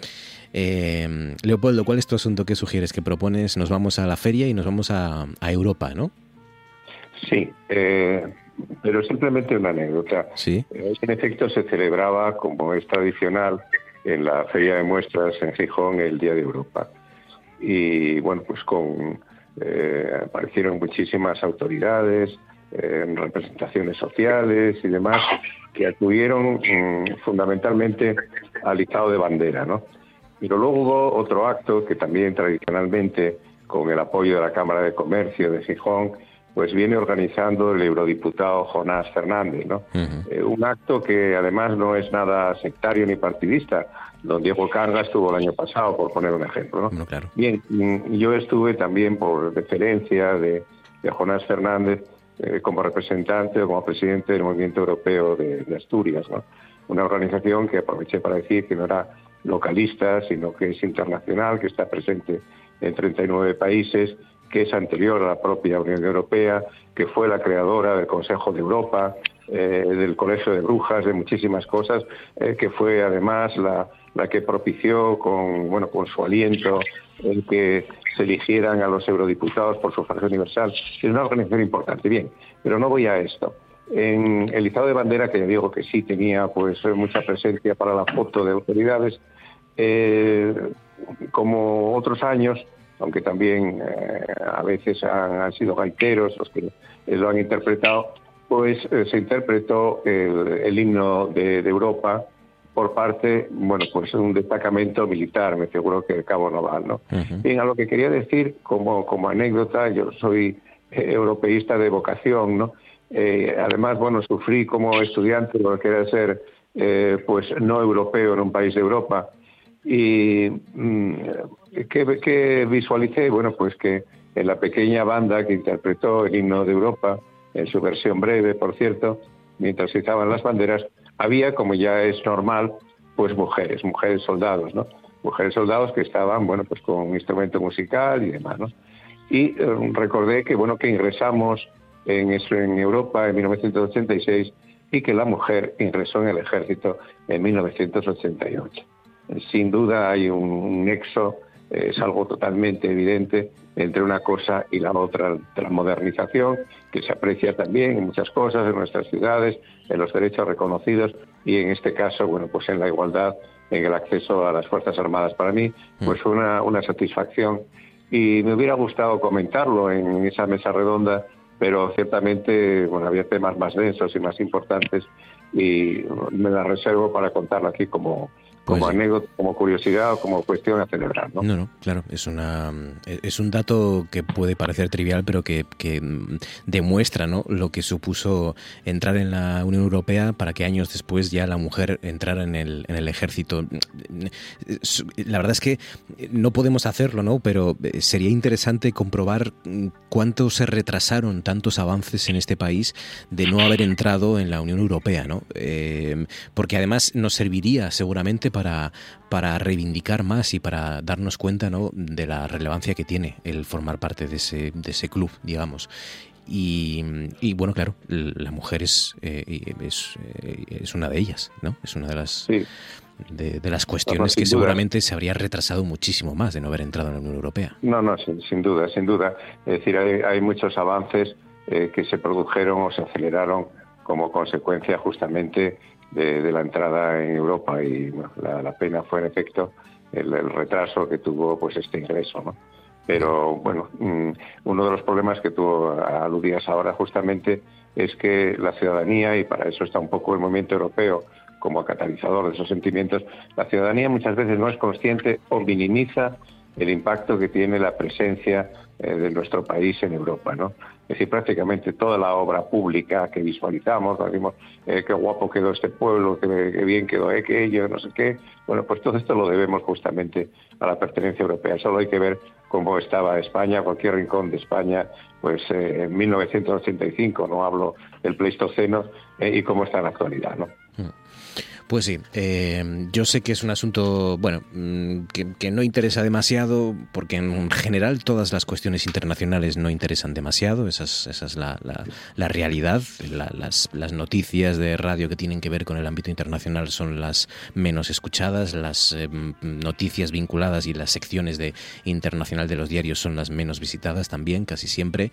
Eh, y, Europa, pues tampoco interesa tanto como debería, pero bueno, nuestra labor es seguir eh, explicando la, relevancia que tiene para todos y cada uno de los asturianos, nos guste o no, eh, la, relevancia de lo que se decide en Bruselas es fundamental. Y, y la labor que hace Jonas Fernández eh, desde, desde, hace años es también a veces parece predicar en el desierto, ¿no? Porque es verdad que está él solo ahí, Paez, pero, pero es fundamental, y es fundamental y tiene que seguir porque, porque tenemos que seguir haciéndolo, no nos queda otra, ¿no? Es nuestra labor. Sí, un apunte mínimo que bueno, salió allí eh, tanto en privado como un poco en público. ¿no? Eh, vamos a ver el apego eh, que se tiene a las instituciones europeas en toda España, también en Asturias naturalmente, en las próximas elecciones, que serán en menos de, un año previsiblemente a, Europa, al Parlamento Europeo, porque mm, no votamos a la vez que al Parlamento Nacional o que a los ayuntamientos, a los comunidades autónomas. Es, yo creo que la primera, una de las únicas veces que vamos a votar en urna única al Parlamento Europeo. Vamos a ver la abstención, vamos a ver la inclinación, vamos a ver el entusiasmo, vamos a ver eh, cómo son las campañas. Es decir, va a ser un hecho novedoso. Ya llevamos muchos años en Europa y vamos a ver hasta qué punto estamos comprometidos con ese ideal. Pues va a ser muy interesante, así es. Lo veremos y aquí lo contaremos y lo analizaremos. Cristina, ¿cuál es tu asunto que sugieres, que propones, que te ha llamado la atención? Pues eh, el detonante a mí me ha llamado la atención, bueno, yo estoy un poco consternada por este tema, ¿no? Eh, el, candidato a las elecciones eh, de Ecuador, las elecciones presidenciales, Fernando Villavicencio, ¿no? Que ha sido asesinado de, forma tremenda, lo han tiroteado cuando salía de un acto electoral. claro, lo vemos así como un hecho aislado y nos parece algo tremendo, pero es que en el mes de abril el presidente Guillermo Lasso eh, ha levantado la restricción sobre el uso de armas a los particulares y la tenencia de armas a los particulares en Ecuador. Entonces, esto, claro, nos lleva a la reflexión de un Estado que no garantiza la seguridad de las personas, los bienes. Eh, ¿Es un Estado o, qué es? ¿O qué es? ¿Un Estado que permite a los, a los ciudadanos armarse para poder defender su propia vida, su integridad, su seguridad, sus pertenencias es, eh, es realmente un Estado, cumple con las con los mínimos de, de un Estado, ¿no? Es eh, que el ciudadano pueda, eh, que se dice democrático además, pues que el ciudadano pueda desarrollar su vida de forma segura, ¿no? Es lo mínimo que, que se pide. Y me ha parecido algo tremendo, porque cuando, no sé, lo, buceas un poco en la, en la historia de, de este país, es, es algo tremendo, ¿no? Como que no acaba, era un hombre además que, bueno, que hablaba de, limpieza, que hablaba de, no a la corrupción, que hablaba de, es que pone, muchas cosas los, pone los pelos de punta que Las, las declaraciones que hizo en los mítines previos al asesinato de, de, hoy, eh, pone los pelos de punta las, lo, que, lo que decía, ¿no? En esos mítines en los que, bueno, él reconocía que, le, que estaba amenazado y, que y decía, vosotros sois mi chaleco antibalas, no necesito chaleco antibalas, ¿no? Porque vosotros sois, decía sus partidarios, eh, vosotros sois mi chaleco antibalas, ¿no? Que vengan, que vengan los narcos, decía. Sí, pues pues pues llegaron, llegaron. Llegaron y, la verdad es que ha sido tremendo, tremendo. A mí me ha, causado una inquietud porque muchas veces eh, vemos en la distancia, ¿no? Hablamos de, bueno, yo lo veo con muchos amigos y compañeros, ¿no? Te hablan de, bueno, es que América, bueno, es que es así, bueno, es que es tal. Pero dices, bueno, son países que tienen potencial y que tienen, bueno, hay muchísimos ciudadanos ecuatorianos viviendo con nosotros aquí en España y que, que están viendo que se puede vivir en libertad, que se puede vivir con seguridad, que se puede qué pena ¿no? que en su propio país no puedan vivir eso o no puedan experimentar eso. Es, es, a mí me parece súper triste. Yo mm, tengo amistad con una chica que es ecuatoriana y, y lo dice, ¿no? Es que ustedes me dicen no saben lo que tienen aquí. eso lo dice mucho. No saben, no sabemos lo que tenemos aquí, ¿no? Entonces no lo apreciamos quizá porque no hemos vivido otros momentos eh, o, o, vivimos en, en una tranquilidad, en una paz social que, que, no está en otros países. ¿no? Y muchas veces yo lo veo, eh, tendemos a, a, frivolizar o a, generalizar eh, América y cada país es peculiar, tiene sus, sus circunstancias, pero sí que es cierto que hay una tendencia a que eso, que la seguridad y la vida mm, no sean fáciles. No sean fáciles. Hay muchos ecuatorianos en España y muchos ecuatorianos también en Asturias. Ya saben, el presidente de Ecuador, el, conservador Guillermo Lasso, lo último es que ha decretado el estado de excepción a, nivel nacional por 60 días tras ese asesinato de, del candidato presidencial Fernando Villavicencio en un mitin electoral en, Quito. Eh, ¿Qué significa el estado de excepción? Bueno, pues implica el despliegue de militares en las calles para mm, apoyar y, y, cuidar la labor de la policía y la suspensión, ya lo sabemos, de algunos derechos fundamentales, la libertad de reunión, la inviolabilidad del domicilio y, y es lo que está sucediendo. Es lo que está sucediendo. Eh, ha dicho el ministro de Defensa de Ecuador, eh, ha dicho es preciso entender que las mafias le han declarado la guerra al Ecuador y que el Estado y las Fuerzas Armadas responderán con todo su poder para entregar a los asesinos, a sus cómplices, a los que financian, a los que los financian y a los que los protegen. Y, bueno, pues eso, ayer fue asesinado, ayer Villavicencio, periodista también, candidato de, del movimiento Construye, asesinado a tiros a la salida de un acto en, de campaña. El Ministerio del Interior de ese país ha culpado a unos sicarios, uno de los cuales aparentemente ha muerto.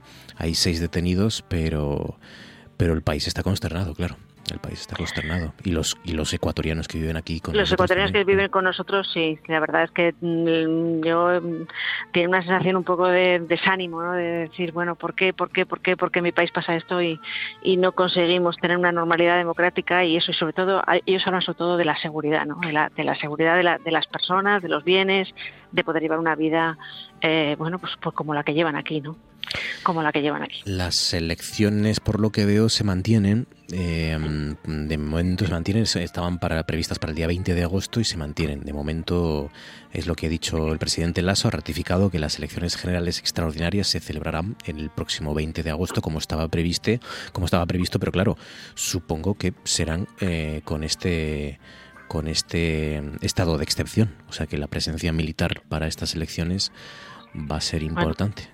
El presidente hablaba de que era de que era la garantía de que, de que se pudieran celebrar las elecciones, ¿no? sacar al ejército a la calle.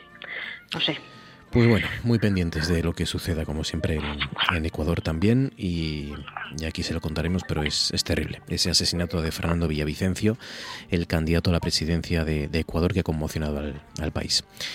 Dos minutos sobre las diez, tres ya. Vamos a centrarnos en el tema principal de este Consejo de Actualidad que tiene que ver con la política, pero con la política general aquí en España y sobre todo con la crisis de Vox.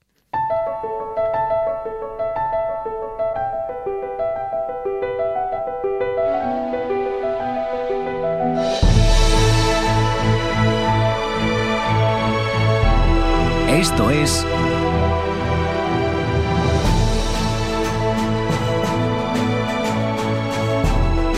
noche tras noche.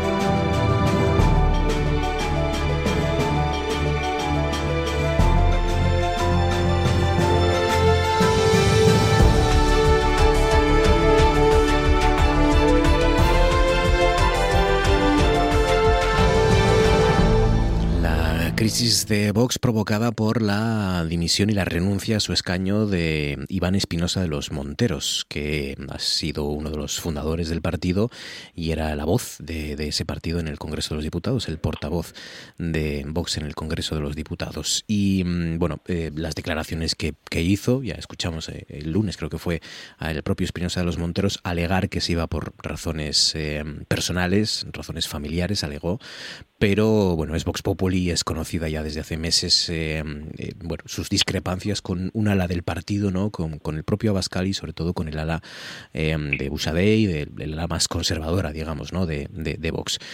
una crisis que tiene también, como casi siempre, derivadas asturianas. la fundamental es que el diputado por Asturias, José María Figaredo, es uno de los que mm, suenan para sustituir a Espinosa de los Monteros en el Congreso de los Diputados.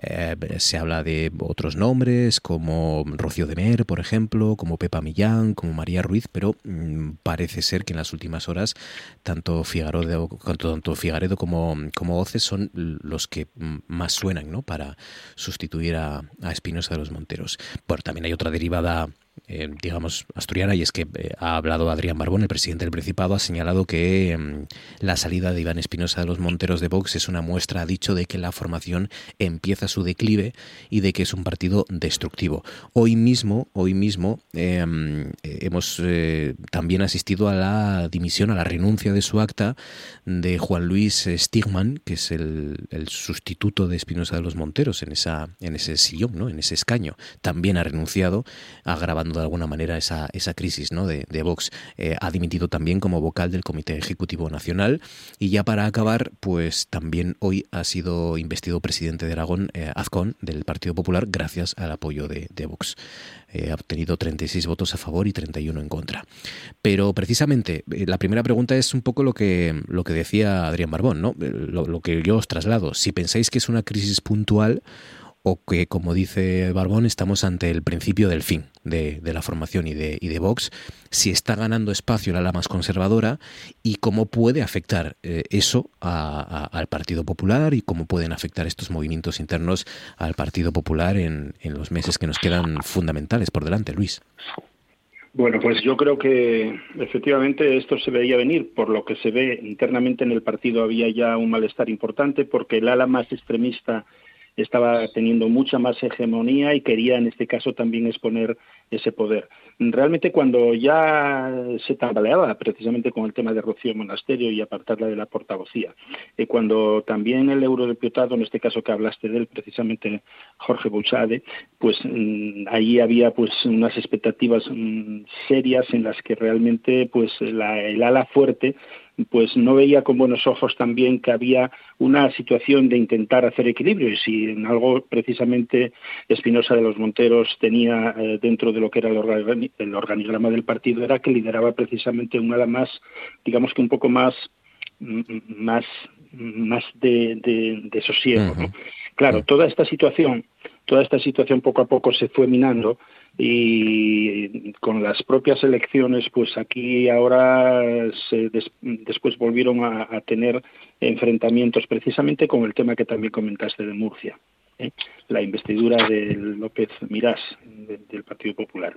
Eh, todo esto, obviamente, yo creo que es un tema que puede ser transitorio, no tiene por qué aquí estar viéndose ya cómo se corta la cabeza, eh, sino todo lo contrario, podría haber un, digamos que un, tiempo, en este caso de un stand-by, de unas condiciones un poco más de sosiego o de, digamos que de luchas internas, pero que yo creo que un partido de izquierda, de extrema, perdón, de extrema derecha, los partidos de extrema derecha en, en Europa no han desaparecido, se siguen manteniendo de una u otra manera.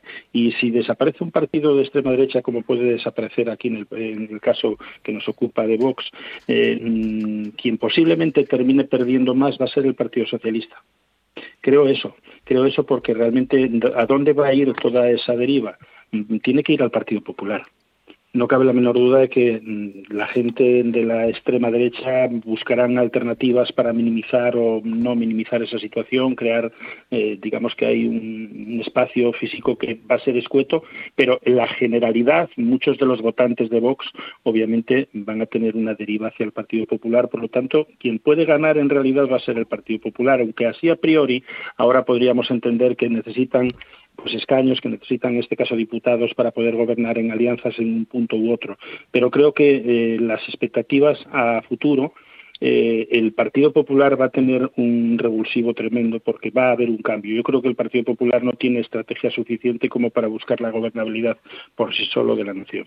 Y creo que en este caso eh, también va a haber una variante, yo creo que muy importante en el Partido Popular, si realmente ocurre esto con Vox, y es que va a haber, yo creo que un cambio de liderazgo dentro del Partido Popular, que si lo llega a ver ya incluso en estas propias elecciones, las cosas hubieran sido bastante más complejas. Y es que la propia presidenta de la Comunidad de Madrid, yo creo que sin duda alguna, en las próximas elecciones va a tener la prevalencia de ser la responsable de hegemonizar y de representar al Partido Popular. Eso puede hacer que muchas de esas eh, digamos que pequeñas porciones que hay por ahí eh, con intereses varios y que además pues crean pues estas estrategias un poquitín extrañas pues puede hacer que la derecha tenga una unificación y un criterio más amplio y en este caso creo que quien puede perder sin duda alguna pues va a ser obviamente la izquierda en este caso el Partido Socialista que va a ver disminuidas posiblemente las condiciones al tener digamos que una unidad de, derechas más amplia. ¿no? Es verdad que mm, una de las consecuencias mm, que avanzabas, Luis, puede ser esa, ¿no? La, que la crisis interna en Vox fortalezca la posición de López Miras en Murcia para intentar gobernar en, solitario, ¿no? También se habla de, eso, claro, las consecuencias pueden ser muchas y variadas. Leopoldo, ¿qué te parece? Bueno, yo lo que son las interioridades eh, de Vox no me atrevo a hablar lo que veo en los medios o lo que escucho, eh, porque vamos, si no se ven las interioridades de un partido en el que llevo 40 años militando, pero mm, vamos a, pero hay dos cuestiones quizá un poco teóricas, y perdón si eh, si me apego a ello, ¿no? Eh, por un lado, que las llamadas fuerzas emergentes, sean de derechas, de izquierdas, ¿no? Bueno, mm, cuando tocan techo y empiezan a bajar, la bajada suele ser ya, vamos, irremediable, ¿no? Entonces, con Vox ocurrió justamente en, los últimos comicios que se dio, bueno, pues un, descenso en cuanto a su electorado. Como decía Luis, bueno, pues lógicamente eh, tiene casi vasos comunicantes con el ¿no? Pero eh, esto ocurrió, bueno, le ocurrió a Ciudadanos, le ha ocurrido también a Podemos, no sabemos lo que va a pasar, pero en fin, Podemos como tal, mm. eh, ya sabemos que ha sido sustituido prácticamente por la ese, conglomerado de sumar, ¿no? Eh, esto, es, esto es muy normal. Y luego también otra cuestión, que también los teóricos aluden a ello, ¿no? que es que cuando un partido se forma a partir de tránsfugas o de extinguidos, eh, y a fin de cuentas, pues el señor Abascal procede de donde procede, eh, digamos que, que, acaban también mm, pereciendo. Es decir, que es justamente el, el estigma del tránsfuga, bueno, pues acaba reproduciéndose y por lo tanto, si eh, no funda un partido después de salirse de otro partido, eh, sus militantes o sus, sus, cuadros acabarán muchos de ellos saliendo. ¿no? Eh, esto ocurrió también en la UCD. recordemos que la UCD bueno, pues se fue desgajando justamente bueno, pues por las particularidades y por las apetencias de, de muchos. ¿no? Por lo tanto, yo, vamos, en resumen, y como digo, siendo totalmente ajeno a la organización de, de Vox y desconocedor de la misma, me figuro en efecto que, que no sé si una caída en picado, pero que en fin, que yo creo que está herido irreversiblemente esta formación. Lo que va a pasar con, con los restos del naufragio, bueno, pues, pues ya veremos, indudablemente, pues no van a ir a parar a la extrema izquierda, ¿no? Mm. Eh, que lo más cercano pues será este partido que ya está en coalición con, con Vox y además sin distinguir si es eh, la facción pues más ortodoxa o es la facción, en fin, un poco más prudente y por tanto, bueno, pues yo creo que el Partido Popular estará también muy interesado, aunque, bueno, pues no, eh, en fin, ponga una cara de alegría, ¿no? eh, muy interesado en, bueno, pues en este que se pueda estar produciendo justamente en Vox. Cristina, ¿qué te parece? Eh, ¿Está atravesando una crisis puntual o, o estamos asistiendo al principio del fin? Bueno, yo como decía Leopoldo, no conozco la organización, no sé cómo, cómo por dentro, cómo, cómo podrán estar viviendo esto. Sí que es cierto que llevan una deriva mm, ya en la última legislatura mm, de, bueno, ciertos eh, personajes o ciertos miembros que, bueno, pues eran más liberales o menos eh, ortodoxos en la línea de, del partido. Sí que es cierto que, que han ido que han ido saliendo, ¿no? Y otro otra variante, otra variable que yo creo que que también puede influir en esto es que ahora mismo eh, Vox ha facilitado la gobernabilidad o ha entrado en el gobierno de Castilla y León, de Extremadura, de Valencia, de Aragón. Les queda Murcia, en muchas grandes capitales de España. Entonces, eh, tener un partido que no gobierna o que no tiene responsabilidades de gobierno, bueno, pues eh, que no tiene más que ideología, bueno, eh, eso es sostenible. Ahora, eh, llevar esa ideología a la política diaria, a la política municipal, a la política autonómica, es muy complicado eso, ¿eh? Es muy complejo, porque no todos los territorios son iguales, porque no en todos en todas las capitales de provincia se puede hacer lo mismo o vale la misma estrategia o esa ideología que predicamos en el ámbito nacional, a lo mejor luego en el ámbito local autonómico es eh, vamos, es eh, prácticamente imposible llevar a la práctica, ¿no? Entonces, eh, que hay una crisis es evidente, es evidente que hay una crisis que además yo creo que no hemos acabado de ver yo creo que no hemos acabado de ver porque mm, tenemos eh, eh, la mujer de Espinosa de los Monteros, eh, creo que Rocío Monasterio, ¿no? que está en la Comunidad de Madrid. Mm. yo creo que va a seguir esta deriva, va a seguir, no, no ha acabado aquí todavía. O sea, que tú crees que la, que la siguiente en caer puede ser Rocío Monasterio. Mm, pues no lo sé, porque claro, si su, pareja, su marido, eh, con eh, la persona con la que inició esta aventura política, ha dejado el Congreso y ha dejado las responsabilidades en el partido, bueno, no sé hasta dónde hasta dónde llegará ella. También es verdad que la estrategia que planteaba de que iba a influir en el Gobierno de Madrid, de que iba a conseguir que las políticas de Ayuso fueran de tal o cual manera, bueno, pues se la ha visto truncado por la esa intención no puede realizarse porque, claro, los resultados electorales son los que son, ¿no? Ayuso tiene mayoría y no le hace falta a Vox para, absolutamente para nada. Entonces, eh, yo creo que no hemos terminado de ver eh, esto, que tendrá todavía unos días mm, también al albur de cómo se desarrolle la formación de gobierno eh, en España evidentemente. También es otro factor que hay que tener en cuenta.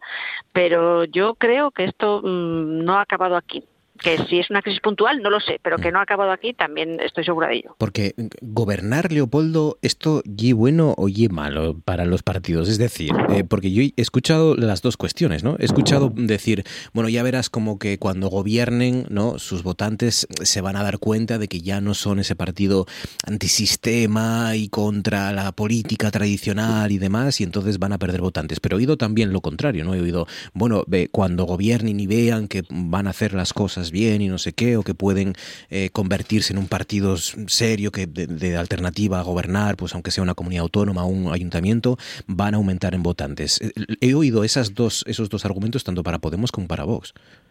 Sí, y los dos son parcialmente ciertos. ¿no? Eh, es decir, si haces un, un análisis de, la evolución en España, en Europa, incluso en, en fin, en Estados Unidos y demás, ¿no?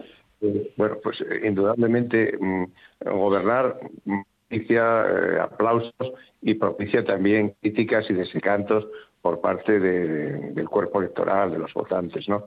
Eh, bueno, aquí, con todo, mm, hay un hecho, y además con la propia legislación electoral, que para sobrevivir un partido pues tiene que sacar escaños, actas de concejales y poder gobernar, porque si no ya sabemos que no hay financiación, bueno, ya sabemos eh, pues los despidos que está habiendo en Podemos ahora justamente como consecuencia de los malos resultados, ¿no? Y si no hay organización, pues evidentemente pues tampoco va a haber presencia institucional.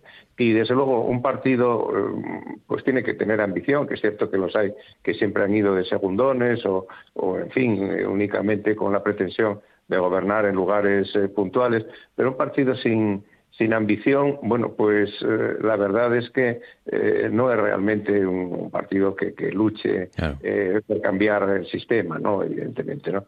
Entonces, bueno, pues un partido acomodaticio o un partido bisagra, bueno, eso es, muchas veces es lo que se pretende, ¿no? Es cierto que hay partidos que a nivel territorial pues son de gobierno y a nivel estatal son de bisagra. Es un caso un caso clarísimo, ¿no? Pero es un tema muy interesante. Es cierto, yo esto lo he oído también, vamos de partido, ¿no? Que esto de ser, de ir de segundones, de, de ir, eh, en fin, simplemente para, para hacer bulto, para salir lo mejor para los posible, se asimila un poco al tema de los equipos de fútbol, ¿no? pues no todos son el Madrid y el Barça, ¿no? Y entonces, bueno, pues no descender, quedar por ahí a mitad de tabla, ¿no? Eh, bueno, pero indudablemente, bueno, el germen de un partido político es gobernar, eso es tener responsabilidades de poder y hacerlo bien y repetir y justamente como consecuencia de hacerlo bien y de repetir, pues no extinguirse, ¿no? Y luego en este tema, y ya termino, eh, yo creo que es muy interesante escuchar, quizá no mañana todavía lo que sea, al propio Bascal. ¿eh? a ver si dice aquí no lo de siempre, aquí no pasa nada, es total, ¿eh? O, en fin, es, es la grasa sedentaria lo que se ha ido, tal, este tipo de cosas, ¿no? Entonces. ¿eh? Eh, os pregunto por la, por la deriva asturiana, por la parte que, que, nos afecta más directamente, que es, bueno, en esa, en esa porra, en esas previsiones que hay, ¿no? Que, que es especulaciones de momento todavía, pero es verdad que José María Figaredo suena como, como posible sustituto de Espinosa los Monteros. ¿Esto qué, qué impacto puede tener? Ninguno, va a seguir todo como está, va a mm, aumentar, digamos, la relevancia de Vox en Asturias o, al contrario, mm, Luis, va a, afectar porque, bueno, todos sabemos que un portavoz puede estar más expuesto, puede meter más la pata y eso puede provocar que, cierta erosión en, el partido aquí en Asturias o, o, ninguna, ¿cómo lo ves? Lo que es cierto es que José María Figaredo, sobrino precisamente de Rodrigo Rato, eh, tiene casta, tiene casta política y lo demuestra eh, obviamente en su ámbito. Eh, tiene 34 años o 35, no recuerdo ahora, y es un diputado que, bueno, pues que está dando, mm, dentro de lo que es el partido Vox, está dando una talla muy considerable. Por lo tanto, yo creo que va a tener una especial hegemonía en el futuro, en el futuro ya inmediato, posiblemente. El mm, Vox ahora mismo, yo creo que la gobernabilidad que puede alcanzar en esas alianzas que tienen las distintas comunidades autónomas y municipios para Vox yo creo que es importantísimo, porque es dar una talla que no la podría dar de ninguna otra manera. Y además está con unas, unas directrices de gobierno dentro de las comunidades autónomas, etcétera, eh, que, que le dan una prevalencia tremenda, porque obviamente para gestionar y para hacer una alianza de gobernabilidad entre el Partido Popular y Vox, en este caso el Partido Popular tiene que ceder y a veces tiene que ceder más allá de lo que quiere. Por lo tanto, Vox, si ahora eh, quiere sacar rentabilidad a esa gobernabilidad, que tiene allí donde tiene representación, pues puede ser un acicate positivo. Es, es todo muy, muy complejo, es todo muy variable, no se puede determinar si realmente es positivo en el máximo o es negativo en el mínimo.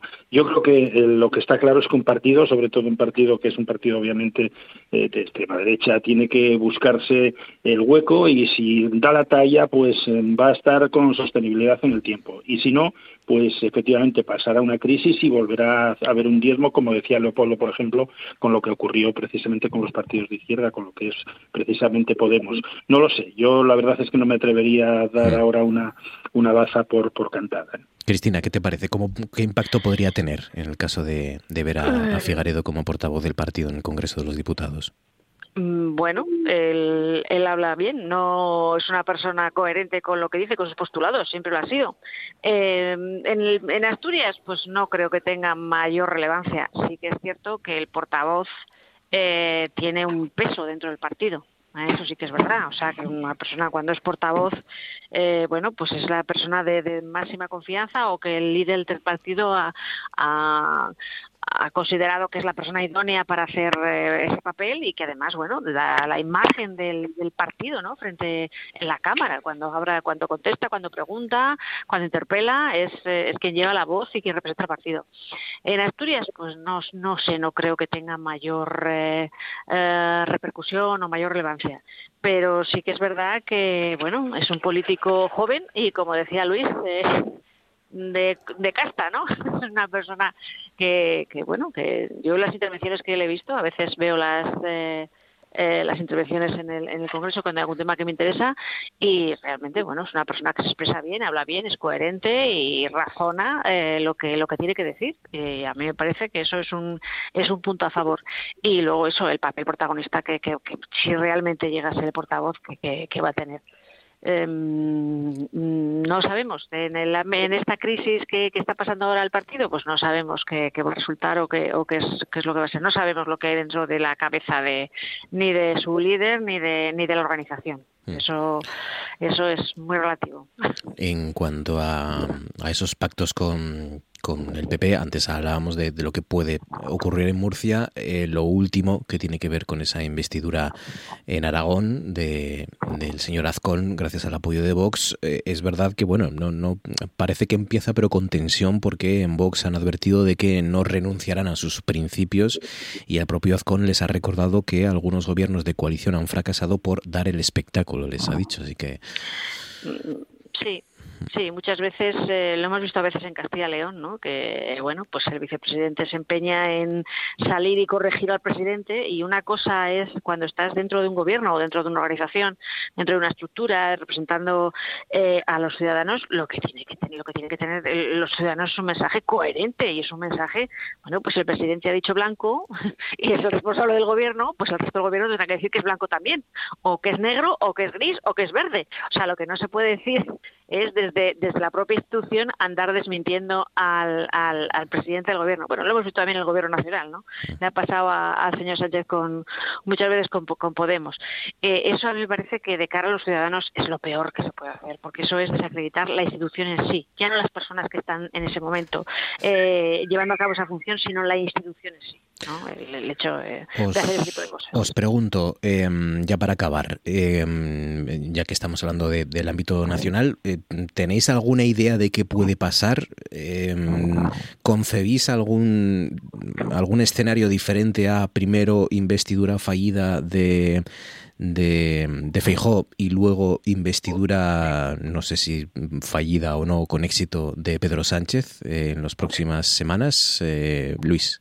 ¿Cuál es el escenario que, crees que es el más posible a día de hoy? Es tremendamente complejo. Y esto también suma puntos precisamente para hacer más compleja la situación, no cabe la menor duda. ¿eh? Mm. Eh, porque obviamente pues el Partido Popular no lo tendrá, no la tendrá todas consigo, viendo cómo realmente hay hay, digamos que un desamparo en cuanto a lo que es la asociación conjunta de Vox. Eh, yo creo que va a ser difícil eh, y mm, va a tener gobierno, yo creo que va a haber gobierno del Partido Socialista, pero le va a costar trabajo. No va en primera tanda, sin ningún tipo de duda, y las cosas no están nada claras, pero creo que más, mm. más tarde que temprano el Partido Socialista va a estar en el gobierno de la nación. Leopoldo, ¿cuál es el escenario que te parece más, más plausible a día de hoy? El escenario, bueno, yo creo que el señor Feijóo no, la aritmética no, no le da ninguna posibilidad. Eh, espero que el, señor Sánchez pues no tenga que hacer concesiones catastróficas. Eh, pero yo quería decir otra cosa, ¿no? Claro. Que todavía está un poco la pelota en el tejado, ¿no? Porque es cierto que la Junta Electoral Central, pues, eh, bueno, pues ha dado carpetazo al tema de los treinta y pico mil votos estos famosos, ¿no? De, de Madrid, ¿no? Pero eh, la Junta Electoral Central no lo ha hecho por unanimidad, lo ha hecho por mayoría y con votos particulares. Y el Partido Socialista va a acudir al Tribunal Supremo. ¿eh? Eh, bueno, no es una broma esto. Uno ya tiene un poco de callo en lo jurídico y por una vez digo que esto no es una broma. ¿eh? No es una broma, por la, sentencia del Supremo, por ratificar lo que la mayoría de la Junta Electoral Central ha dicho, no. Y luego, bueno, pues si hay que computar los votos, porque dice que sí, que hay que hacerlo de una forma pues más individualizada, pues ver si no cambia eh, los resultados o no. Pero en fin, este es un tema que se puede dilatar. Vamos a suponer que el Tribunal Supremo vuelve a decirle, da la razón a la mayoría de la Junta Electoral Central, se puede ir al Tribunal Constitucional y se puede ir al Tribunal de Estrasburgo. ¿eh? Por lo tanto, estamos en una situación de lo jurídico inédita, inédita en nuestro país. Eh, porque, ¿qué, consecuencias entonces, esos 30.000 votos nulos de Madrid, ¿no? Que, es lo de lo que se está hablando, ¿no? Leopoldo, salvo que me corrijas, ¿qué consecuencias puede tener? ¿Que estemos eh, eh, con un vacío de poder durante meses? podríamos estar o con una situación de, interinidad, es decir, se puede dictar una medida cautelar, decir usted adelante o lo que sea, pero a lo mejor luego hay que retrotraer las actuaciones y nos podríamos encontrar, bueno, pues con una situación eh, ciertamente específica de tener que cambiar el gobierno, en fin, eh, eh, no sé lo que puede ocurrir, pero es evidente que al Partido Socialista, todos sabemos que el no depender de Junts es una, una cuestión estratégica de, primer, de primera importancia, pues un diputado pues no es una broma, evidentemente. ¿no? Eh, siempre parece que no nos queda otra por ver en la política española, pues mira, se abren escenarios también inéditos dentro de, de lo ya que, de lo ya sorprendente que han sido las elecciones generales tan justas que hemos tenido. Eh, Cris, ¿cuál es el escenario que ves tú, que eres la que me faltaba? ¿Qué, te parece que puede pasar? Pues yo no le veo buena cara al señor Puigdemont, ¿eh? le veo una cara de vinagre tremenda. Tremenda, tremenda. Las cosas como son. Las cosas como son. Cada vez que, está en televisión tiene peor cara. O sea que repetimos, en tu opinión. tiene peor cara. No sé cómo acabará esto. Desde luego, si van a vender la piel del oso, la van a vender muy cara. Eso que no nos quepa duda, eso que no nos quepa duda. Claro, la reflexión de esto es que triste y lamentable que el gobierno de España eh, siga radicando en, en estas mini fuerzas políticas que al final con cuatro, cinco, seis, siete diputados pues condicionan el, el resultado final.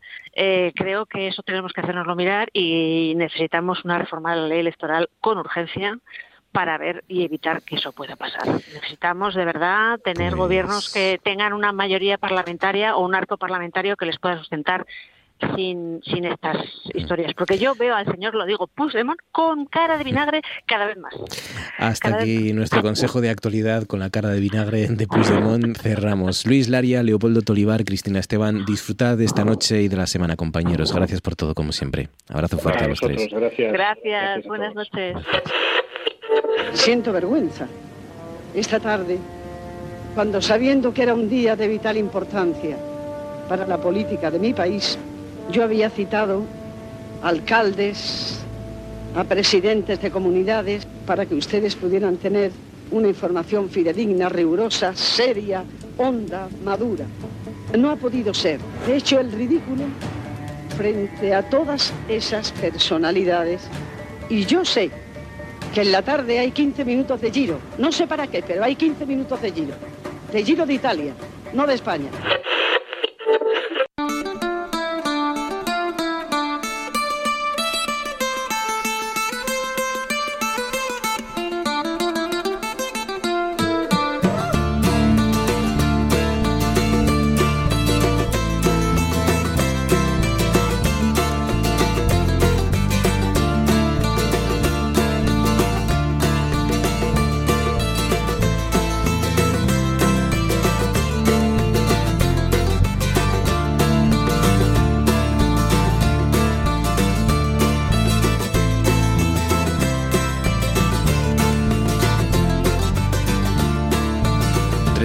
Minutos sobre las 10 nos vamos a visitar nuestro y a reivindicar nuestro patrimonio industrial. Nos vamos de la mano de nuestro guía Óscar Rodríguez Cabielles, experto en patrimonio industrial. Cabielles, Óscar, buenas noches.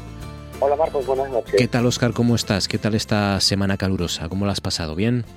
Pues bien, un poco acatarrado porque yo en verano siempre cojo más catarros que en invierno. O no será, no será COVID, ¿eh? que está la eje 5, eje punto 5, esta nueva variante por ahí, ¿no? No, que ya me se prueba y COVID descartado. Vale, vale, bien, bien, pues nada. Sí, también hay un montón de por ahí medio catarros y de cambios de temperatura y de virus variados. Hay mucha gente mala por ahí fuera, o sea que... Sí, por eso llega uno de la playa, oscurece, baja un poco la temperatura y te pilla por ahí en chanclas y ah, seguro. Mm. Venga, pues vamos a refugiarnos, si te parece en las centrales hidroeléctricas que tenemos ¿no? en Asturias. Bueno, tenemos un montón. En primer lugar, que bueno, decir que una central hidroeléctrica es la que utiliza la energía hidráulica para generar energía eléctrica a través del movimiento de las turbinas que ejerce la, fuerza del agua, ¿no? Y que es un tipo de, obtención de energía eléctrica que se hizo muy popular a desde finales del siglo XIX de hecho, bueno, pues la primera que se construyó fue precisamente en las cataratas del Niágara, aprovechando la fuerza de la caída del agua, eh, y fue, pues sí, creo que en 1878, 1879. Y aquí en Asturias tenemos muchísimos ejemplos. Tenemos eh, centrales hidroeléctricas, por ejemplo, en, por, repartidas por toda la región, algunas de ellas muy peculiares, de las que luego hablaremos. Y otras, bueno, pues que no nos va a dar tiempo a hablar, por ejemplo, la central de Camprameña, que está en Poncebos, eh, la central, a ver qué más se me ocurren, la de La Riera, también está en Somiedo, o la de, por ejemplo, la central de Lesba, que está en el Consejo de Valdés, o sea que hay infinidad. Y es verdad que, mm, bueno, eh, algunas tienen un especial valor eh, artístico, ¿no? Eh, más allá del industrial, ¿no? Sí, y sobre todo las que realizaron una saga familiar que empezó, podemos decir, ya con el abuelo, siguió con el padre y luego con el nieto, que serían la familia de, los arquitectos, artistas y pintores Vaquero Palacios y su hijo Vaquero Turcios. Mm, ellos se dedicaron a realizar una serie de eh, centrales eléctricas en, Asturias eh, y todo vino de la mano del abuelo, de Narciso Hernández Vaquero, era ingeniero, venían de, la zona de Ávila y fue uno de los cofundadores de Hidroeléctrica del Cantábrico.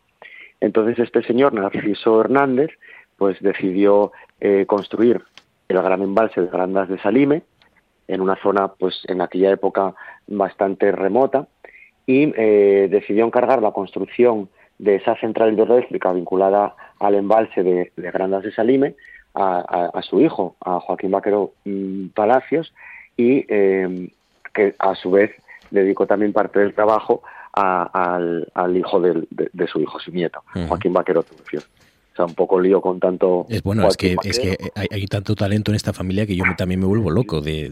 porque además eran arquitectos, eran de todo. Eh, pintores, diseñadores, escultores, sí, sí, sí, es tremendo. Hicieron obras no solo en Asturias, ¿eh? son arquitectos famosos en, bueno, hicieron cosas por toda por toda España y no solo edificios, también algún monumento que se me ocurra, pues el monumento al descubrimiento que hay en la Plaza Colón de Madrid, que son unos grandes bloques tremendos que presiden prácticamente la Plaza de Colón, pues eh, son obra de, Joaquín Vaquero eh, Palacios, perdón.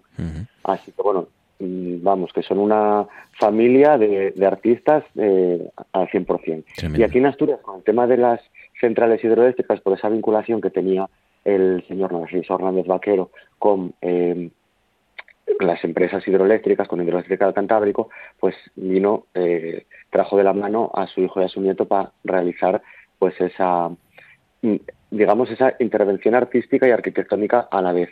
La central de Grandas de Salime, bueno, se construyó bastante rápido, fueron 10 años, tenemos que pensar que es una obra colosal y lo que hizo Vaquero Palacios eh, en ella pues fue un diseño digamos integral. Eh, se dedicó no solo a diseñar el edificio, sino también a los detalles más eh, aparentemente insignificantes, como los mandos de la sala de control, como las barandillas de las escaleras, todo el mobiliario. O sea que, vamos, fue un proyecto en el que se involucraron y al cual eh, prestaron atención a cada uno de, los detalles. Hasta el más mínimo detalle eh, eh, en esas barandillas de las escaleras, que, creo que imitan cables de cobre, ¿no? Sí, sí, sí, sí, así es.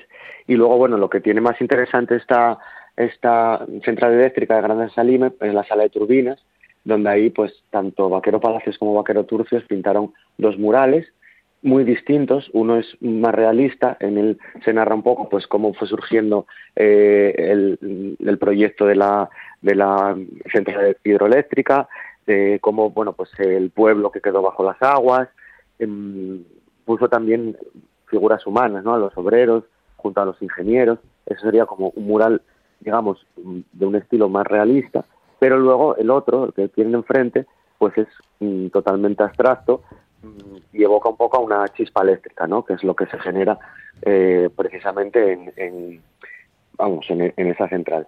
Y luego hay una curiosidad, que es que em, en la época de Franco, que fue cuando se construyó esta, esta mm, central eléctrica, pues hubo ahí un, un veto a incluir los retratos de famosos como Einstein, Freud, o Picasso, eh, que bueno, los autores querían incluirlos como homenaje al genio artístico, pero que el franquismo pues en ese momento no lo, no lo permitió. Madre mía, el franquismo negando que, que, hubiera retratos de Einstein, de Planck, de Freud o de Picasso en la central de Grandes de Salime. Que, por lo visto fueron bastante racios a ellos y tardaron luego tiempo en terminarlo debido a esa, a esa prohibición o a ese veto, ¿no? Qué horror. Eh, bueno, es, es, un poco el, corazón, ¿no? la sala de turbinas, como decías, ¿no? De esa, de esa catedral industrial, de alguna manera, de, del patrimonio industrial. Sería, sería, la parte más importante. Y luego, bueno, pues eh, todos los detalles que tiene también. ¿eh? Luego llegó el Monte de Miranda. El Monte de Miranda sería, sí, sí, sería otra central que, que construyeron pues también eh, Vaquero Palacios y Vaquero Turcios. En este caso, pues eh, es más la parte interior dentro de la excavada en la roca lo que tiene de interés, mm, que además consideran algo que parece imposible, que es dotar de mucha luz a un lugar que está excavado en la roca, que es esa sala de turbinas. Lo consiguieron a través de ventanas falsas y de una iluminación, pues eh, a través del techo también, que bueno pues proporcionaba esa sensación de estar en un sitio mm, no claustrofóbico cuando en realidad estabas dentro de la tierra. Y eso también lo, comparte con la de Tanes. La de Tanes que fue la última que hicieron eh, entre 1970 y 1978 mm. Tanes está en el municipio de, de mm, bueno está entre Sobrescobio y, y, Caso no y creo que es Caso el municipio de Tanes. Y ahí también pues volvieron a hacer esa intervención con la roca viva en las paredes porque también está excavada y eh, bueno pues eh, es una, obra que merece muchísimo la pena visitar. Además, estas centrales se pueden visitar, por lo menos la, de la Malva, que bueno, todavía no hablamos de ella, es un poco anterior y no está vinculada precisamente a estos autores, pero todas ellas pertenecen actualmente a EDP. Entonces, en la página web de EDP, pues ahí ponen información sobre las visitas. Hay que reservar previamente, no por lo menos con tres días de antelación, y eh, bueno pues sí que se hacen sobre todo en verano eh, se visitan más más eh, centrales eléctricas de estas. La de la Malva creo que es la única que se visita durante todo todo el año. Y la otra que decías la de la de bueno la del monte ah nos quedaba la de Proaza. Sí sí la central de Proaza ya en los 60 no en los 60 está ubicada, en, bueno, para los que hagan la senda del oso, la ven sí o sí, porque está ubicada como al comienzo de la senda del oso, y es un edificio que este sí que es un edificio exterior, o sea, aquí eh, no está excavado en la, en la, en la roca como las otras que comentamos, como la de Tanes o la de, del Monte de Miranda, pero eh, el edificio llama la atención muchísimo, está completamente hecho en hormigón, son unos bloques geométricos, así como triangulares, muy abstractos, y está considerado uno de los mejores ejemplos del brutalismo en España, que esto del brutalismo a veces se confunde, suena como algo mm, mm, horrible, pero en realidad es el nombre que recibe un estilo arquitectónico eh, en el cual el hormigón es uno de los principales eh, protagonistas, pero que sobre todo se caracteriza por enfatizar la naturaleza expresiva del material que estemos utilizando, ¿no? En bruto. En realidad, bueno, pues se viene de, un término francés que es beton brut, que significa hormigón, eh, y, bueno, pues de ahí derivó lo de brutalismo, ¿no? Pero que no es que sea algo brutal o grotesco, sino que viene de ahí. Suelen ser edificios muy potentes a la vista, entonces, bueno, por eso también se confunda a veces el, ah. el término. El Pero bueno, de brutalismo, ¿no? Entonces no es no tiene nada que ver con que sea hecho por brutos o sea feo o sea especialmente, ¿no? Eh, eso es, hay que reivindicar ese movimiento que, bueno, tiene muchos seguidores y muchos detractores también. Mm. Pero en el caso de la central de, de Proaza, eh, bueno, cualquiera que va al edificio es una maravilla, pertenece al, a este movimiento del brutalismo y, bueno, o de la abstracción, porque en realidad también es un edificio abstracto, ¿no? Desde el punto de vista arquitectónico y, bueno, de gran belleza, sin duda.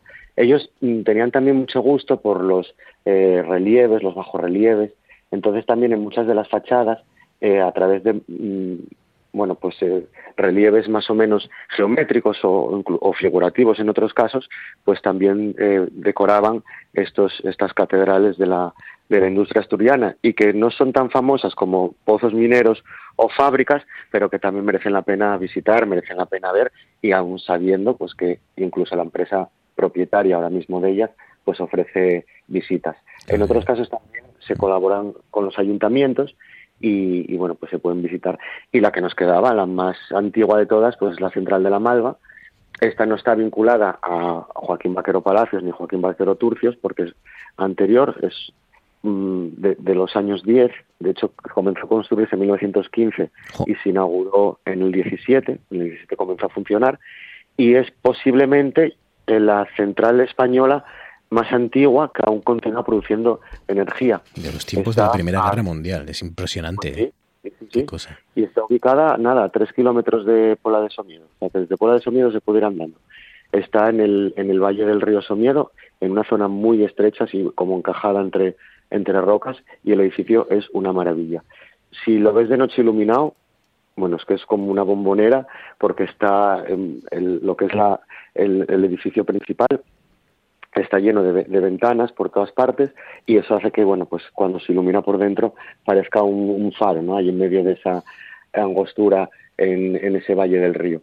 Y, bueno, luego el tratamiento que tiene arquitectónico, tanto, bueno, los dos edificios son dos edificios adosados, uno un poco más alto, como de cuatro alturas, y otro de, dos alturas, y, bueno, construidos en piedra, con buenos materiales, o sea, con intención de, ser la imagen de la empresa que lo construyó, que en este caso, pues eh, fue también hidroeléctrica del Cantábrico. bueno, bueno de agua de Somiedo.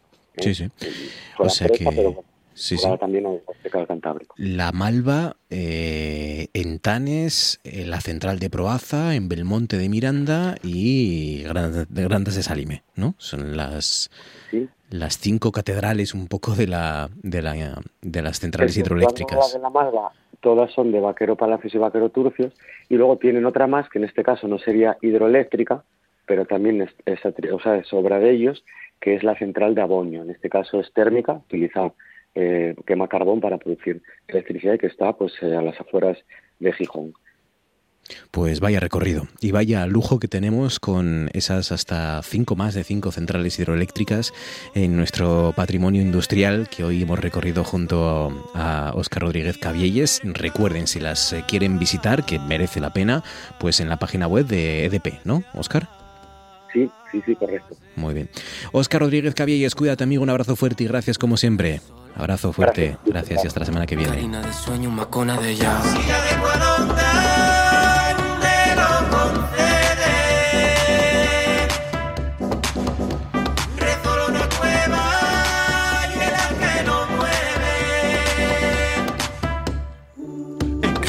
Recuerdes cuando me dabas carambelos de tus labios. Y yo como criatura comía los en sin reparo.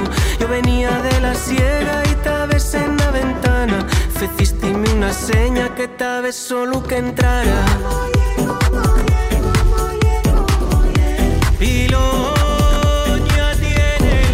Cuevas, lo nuevo de Rodrigo Cuevas. Hemos llegado hasta las 11 eh, menos cuarto, que también es patrimonio. Rodrigo Cuevas, por supuesto, nuestro y de Universal, si me apuran, y más con disco tras disco que nos sigue sorprendiendo. Como digo, a las 11 eh, menos cuarto hemos llegado. Lo siguiente es seguir de ruta.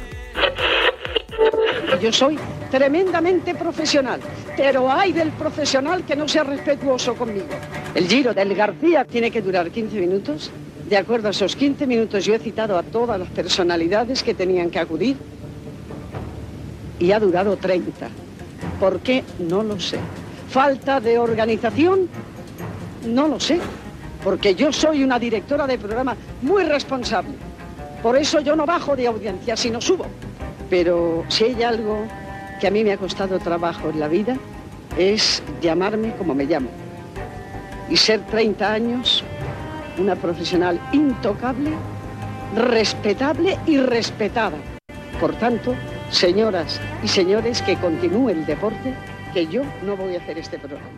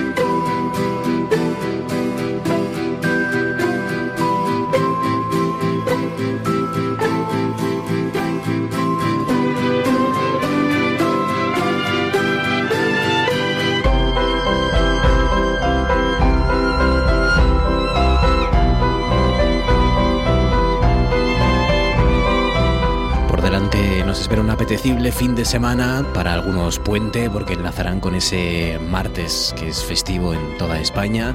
Así que mm, esta semana más que nunca es importante proponerles nuevas rutas para todos aquellos de ustedes, o bien que están por aquí de visita y quieren escuchar la radio autonómica de, nuestra región, para mm, eso, que les sugeramos sitios que visitar o, rutas que hacer, o, o aquellos que simplemente pues todavía no tienen plan para este fin de semana. Para eso está cada semana aquí, cada jueves. Toño Huerta, Toño, buenas noches.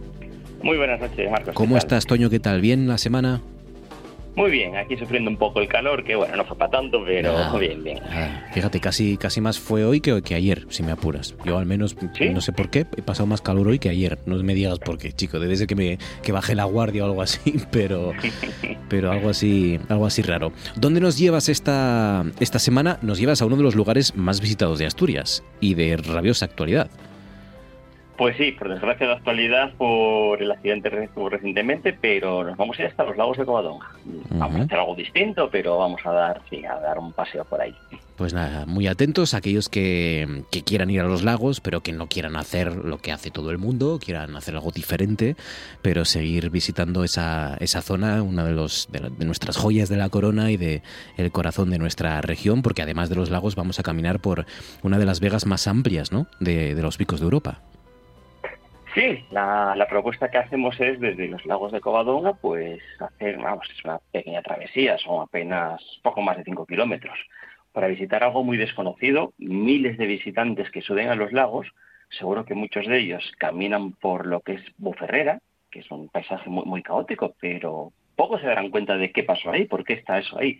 Entonces vamos a visitar esos restos mineros de Buferrera, para luego bajar a la, a la Vega de Comella, que como bien decías es una de las, de las más amplias del macizo del Corrión, el macizo dental, que es donde estamos, y ahí pues bueno, se une esa actividad minera con la, la labor ancestral de los pastores y, es lo que vamos a conocer hoy, a ese, ese, pequeño paseo. Qué guapo, Minas de Buferrera, por ahí, por ahí arrancamos este recorrido que nos lleva por los lagos de Covadonga, como decías, uno de los lugares más visitados de Asturias, una de nuestras joyas, Parque Nacional de, la Montaña, ¿no? de Covadonga, 1918. Eh, Exactamente, es el, primer parque nacional de España, 1918, eh, impulsado por Pedro Pidal, el, el marqués de Villaviciosa, ya famoso por esa primera ascensión que hizo junto con Gregorio Pérez, el Gainejo, al Picurriello, unos años antes, en 1904.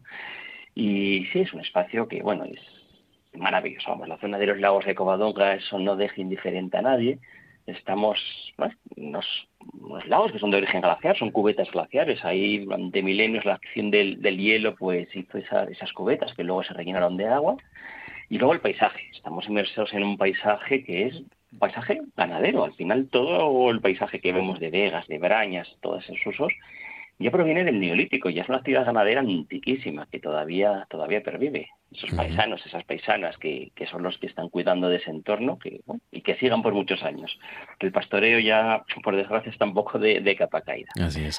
Oye, ¿qué, qué queda? Porque empezamos ahí más o menos, ¿no? Visitando las, las minas de Buferrera. ¿Qué queda? ¿Qué, ¿Qué es lo que vamos a ver?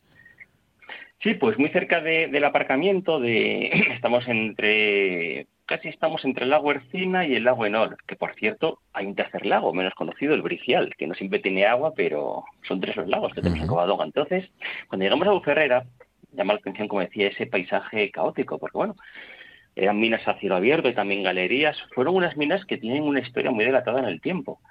Eh, ya nos remontamos a 1868 para unas primeras explotaciones de manganeso, aunque luego lo que de verdad fueron conocidas fueron por, por una explotación de hierro. Ahí se sacó hierro y sobre todo fue ya cuando hay un laboreo ya más moderno, más a lo grande, por así decirlo, fue a partir de 1893, una sociedad que se llamaba la Sociedad Asturiana de Capital Inglés, pues es muy habitual en, en Asturias que el capital foráneo fuera el que, el que pusiera el dinero para esas explotaciones, ya estuvo desarrollándose. Lo que pasa es que esta primera sociedad tuvo poca vida y en 1899 el Asturian Mines Limited, es la que hace que eso ya vuelva a funcionar y son los elementos que llegaron a nuestros días. ¿Qué nos vamos a encontrar? Trincheras de ferrocarril, túneles por los que podemos entrar, eh, todo está musealizado, hay paneles que explican toda esa, esa, historia.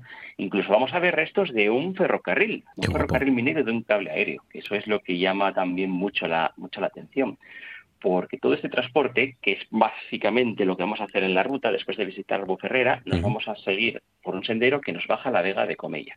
Bueno, pues por esta zona es donde se sacaba el mineral. Fue un cable aéreo mm, desde las minas hasta la Vega de Comella, que era donde estaba la planta de tratamiento del lado del mineral, y desde ahí salió otro cable hasta el repelado, ahí donde está eh, a la entrada del, lugar de, de, Covadonga, hasta ahí llegaba otro cable y de ahí arrancaba un ferrocarril, un ferrocarril minero que llegaba a Riondas. De hecho, en el repelado, lo que funcionó como oficina de turismo, es una de las estaciones que tuvo ese ferrocarril.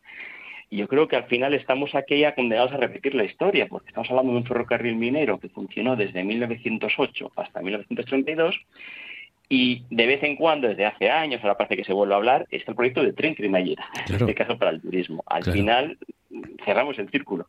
Entonces eso es lo que vemos en esa primera parte del recorrido en, en Buferrera. Qué maravilla, qué maravilla. Y dices que, que, está todo bien explicado, que hay paneles y demás que explican para qué servía todo aquello que queda, ¿no? Por la zona.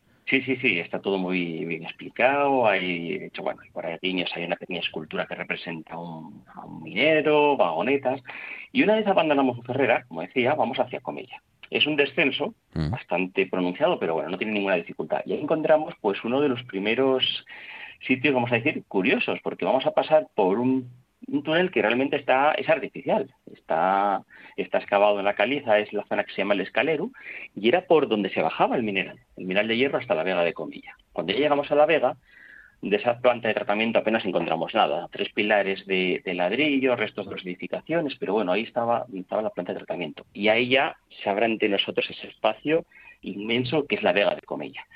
Mm, ahí sí que nos llenamos los sentidos, incluso el sonido, porque cuando llegamos en verano, cuando ya está el ganado, ya está el ganado por los picos, en esta zona sobre todo es ganado mayor, vacas, vacas y toros, mm pues el sonido de las lluecas de los encerros lo inunda todo. Es una cosa que, bueno, hay, hay que verla, hay que verlo y escucharlo. Me, subí yo, me subí yo al Angliru esta, este pasado fin de semana y lo mismo, lo mismo, era, estaba rodeado ¿no? de, de cencerros y de ese sonido que es curioso cómo eh, eh, cambias de un valle a otro, pero eh, en pocos metros, y del, del eco que puede formar un valle al silencio que puede ocultar el otro, es imponente. Los, los, los, los sí, los malabares que hace un poco esas montañas con los sonidos, ¿no? Cómo, cómo protegen y resguardan de unos sonidos unas y cómo, y cómo amplifican los sonidos otras, ¿no?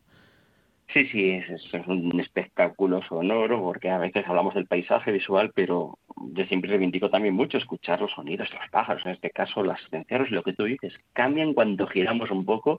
Ya te digo, entonces cruzamos esa vega que es impresionante, la cruza una, una pequeña pista, de hecho una pista de origen minero, y esa vega, al igual que los lagos de Covadonga, eh, es también origen glaciar. Pues una cubeta glaciar, una vez se retiraron los hielos, se convirtió en lago, y todavía de ese pasado lacustre queda, eh, bueno, lo que son las chamueras, turberas, eh, esa zona llamada extremas. Todavía suelo muy encharcado que de hecho se recomienda no salirse de la pista porque son, bueno, son zonas muy sensibles que se pueden estropear si las pisamos. Entonces ahí están esas turberas. De hecho, toda la vega está llena de pequeños arroyos que desembocan en un gran sumidero central, que bueno, no, no es casualidad que se llame el Estremones ese sumidero. Estamos hablando de las extremas, de las turberas. Y también aprovechando la vega para el ganado, pero en una de uno de los laterales, al final lo que interesa era aprovechar esa vega, en uno de los laterales y muy protegido, pues nos vamos a encontrar una de esas majadas maravillosas que hay en Picos de Europa, en este caso la majada de Uberdón que es también el contraste del verde de, la, de Las Vegas con la caliza y de repente nos vemos las cabañitas también con ese color de la caliza, la teja, es un contraste también visual y, y, cromático precioso. Qué guapo. Eh, eh, para, para todas esas partes, Toño, no hay ningún tipo de restricción ni nada, ¿no? Estoy eh, coger, dejar el coche en el aparcamiento y, y empezar a patear, ¿no?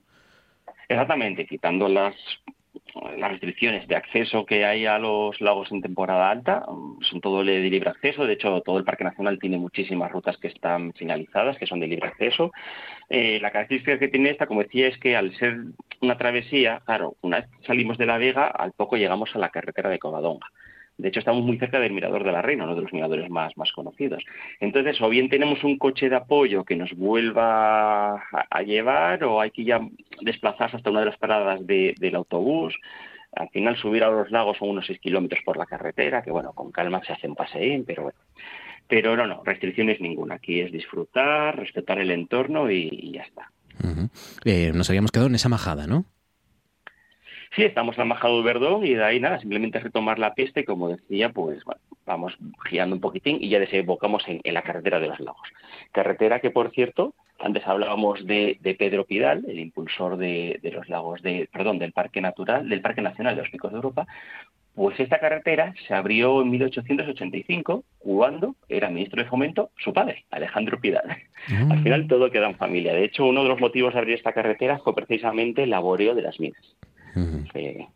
Qué maravilla, qué maravilla. Hasta allí en los lagos llega la, actividad minera de Asturias. La verdad es que está en todos lados y, cada semana aquí lo recordamos contigo porque eh, hay mucho pasado, ¿no? De ese pasado minero en, en, en cada esquina y en cada ruta y merece la pena también reivindicarlo. Así que túneles, eh, patrimonio minero, mm, historia y por supuesto naturaleza y, y flora y fauna, ¿no? Con esos cencerros y esas vacas pastando durante horas y horas y horas al, sol de este verano. ¿Qué, ruta? ¿Qué ruta además de, actualidad? Y además es verdad, para descongestionar un poco, ¿no? El, recorrido, el mismo recorrido que hace todo el mundo para ver los lagos, bueno, pues se puede ver, digamos, otra cara de los lagos, ¿no, Toño? Con, esta ruta que propones, ¿no? Sí, de eso se trata, que al final no, no vayamos todos al mismo sitio, hay rincones por ahí preciosos para descubrir y, lo que digo siempre, perderse. Minas de Buferrera, Vega de Comella y los lagos, con esta ruta que propone Toño Huerta. Toño, cuídate mucho, gracias amigo y hasta la semana que viene. Un abrazo fuerte. Muchas gracias, un abrazo.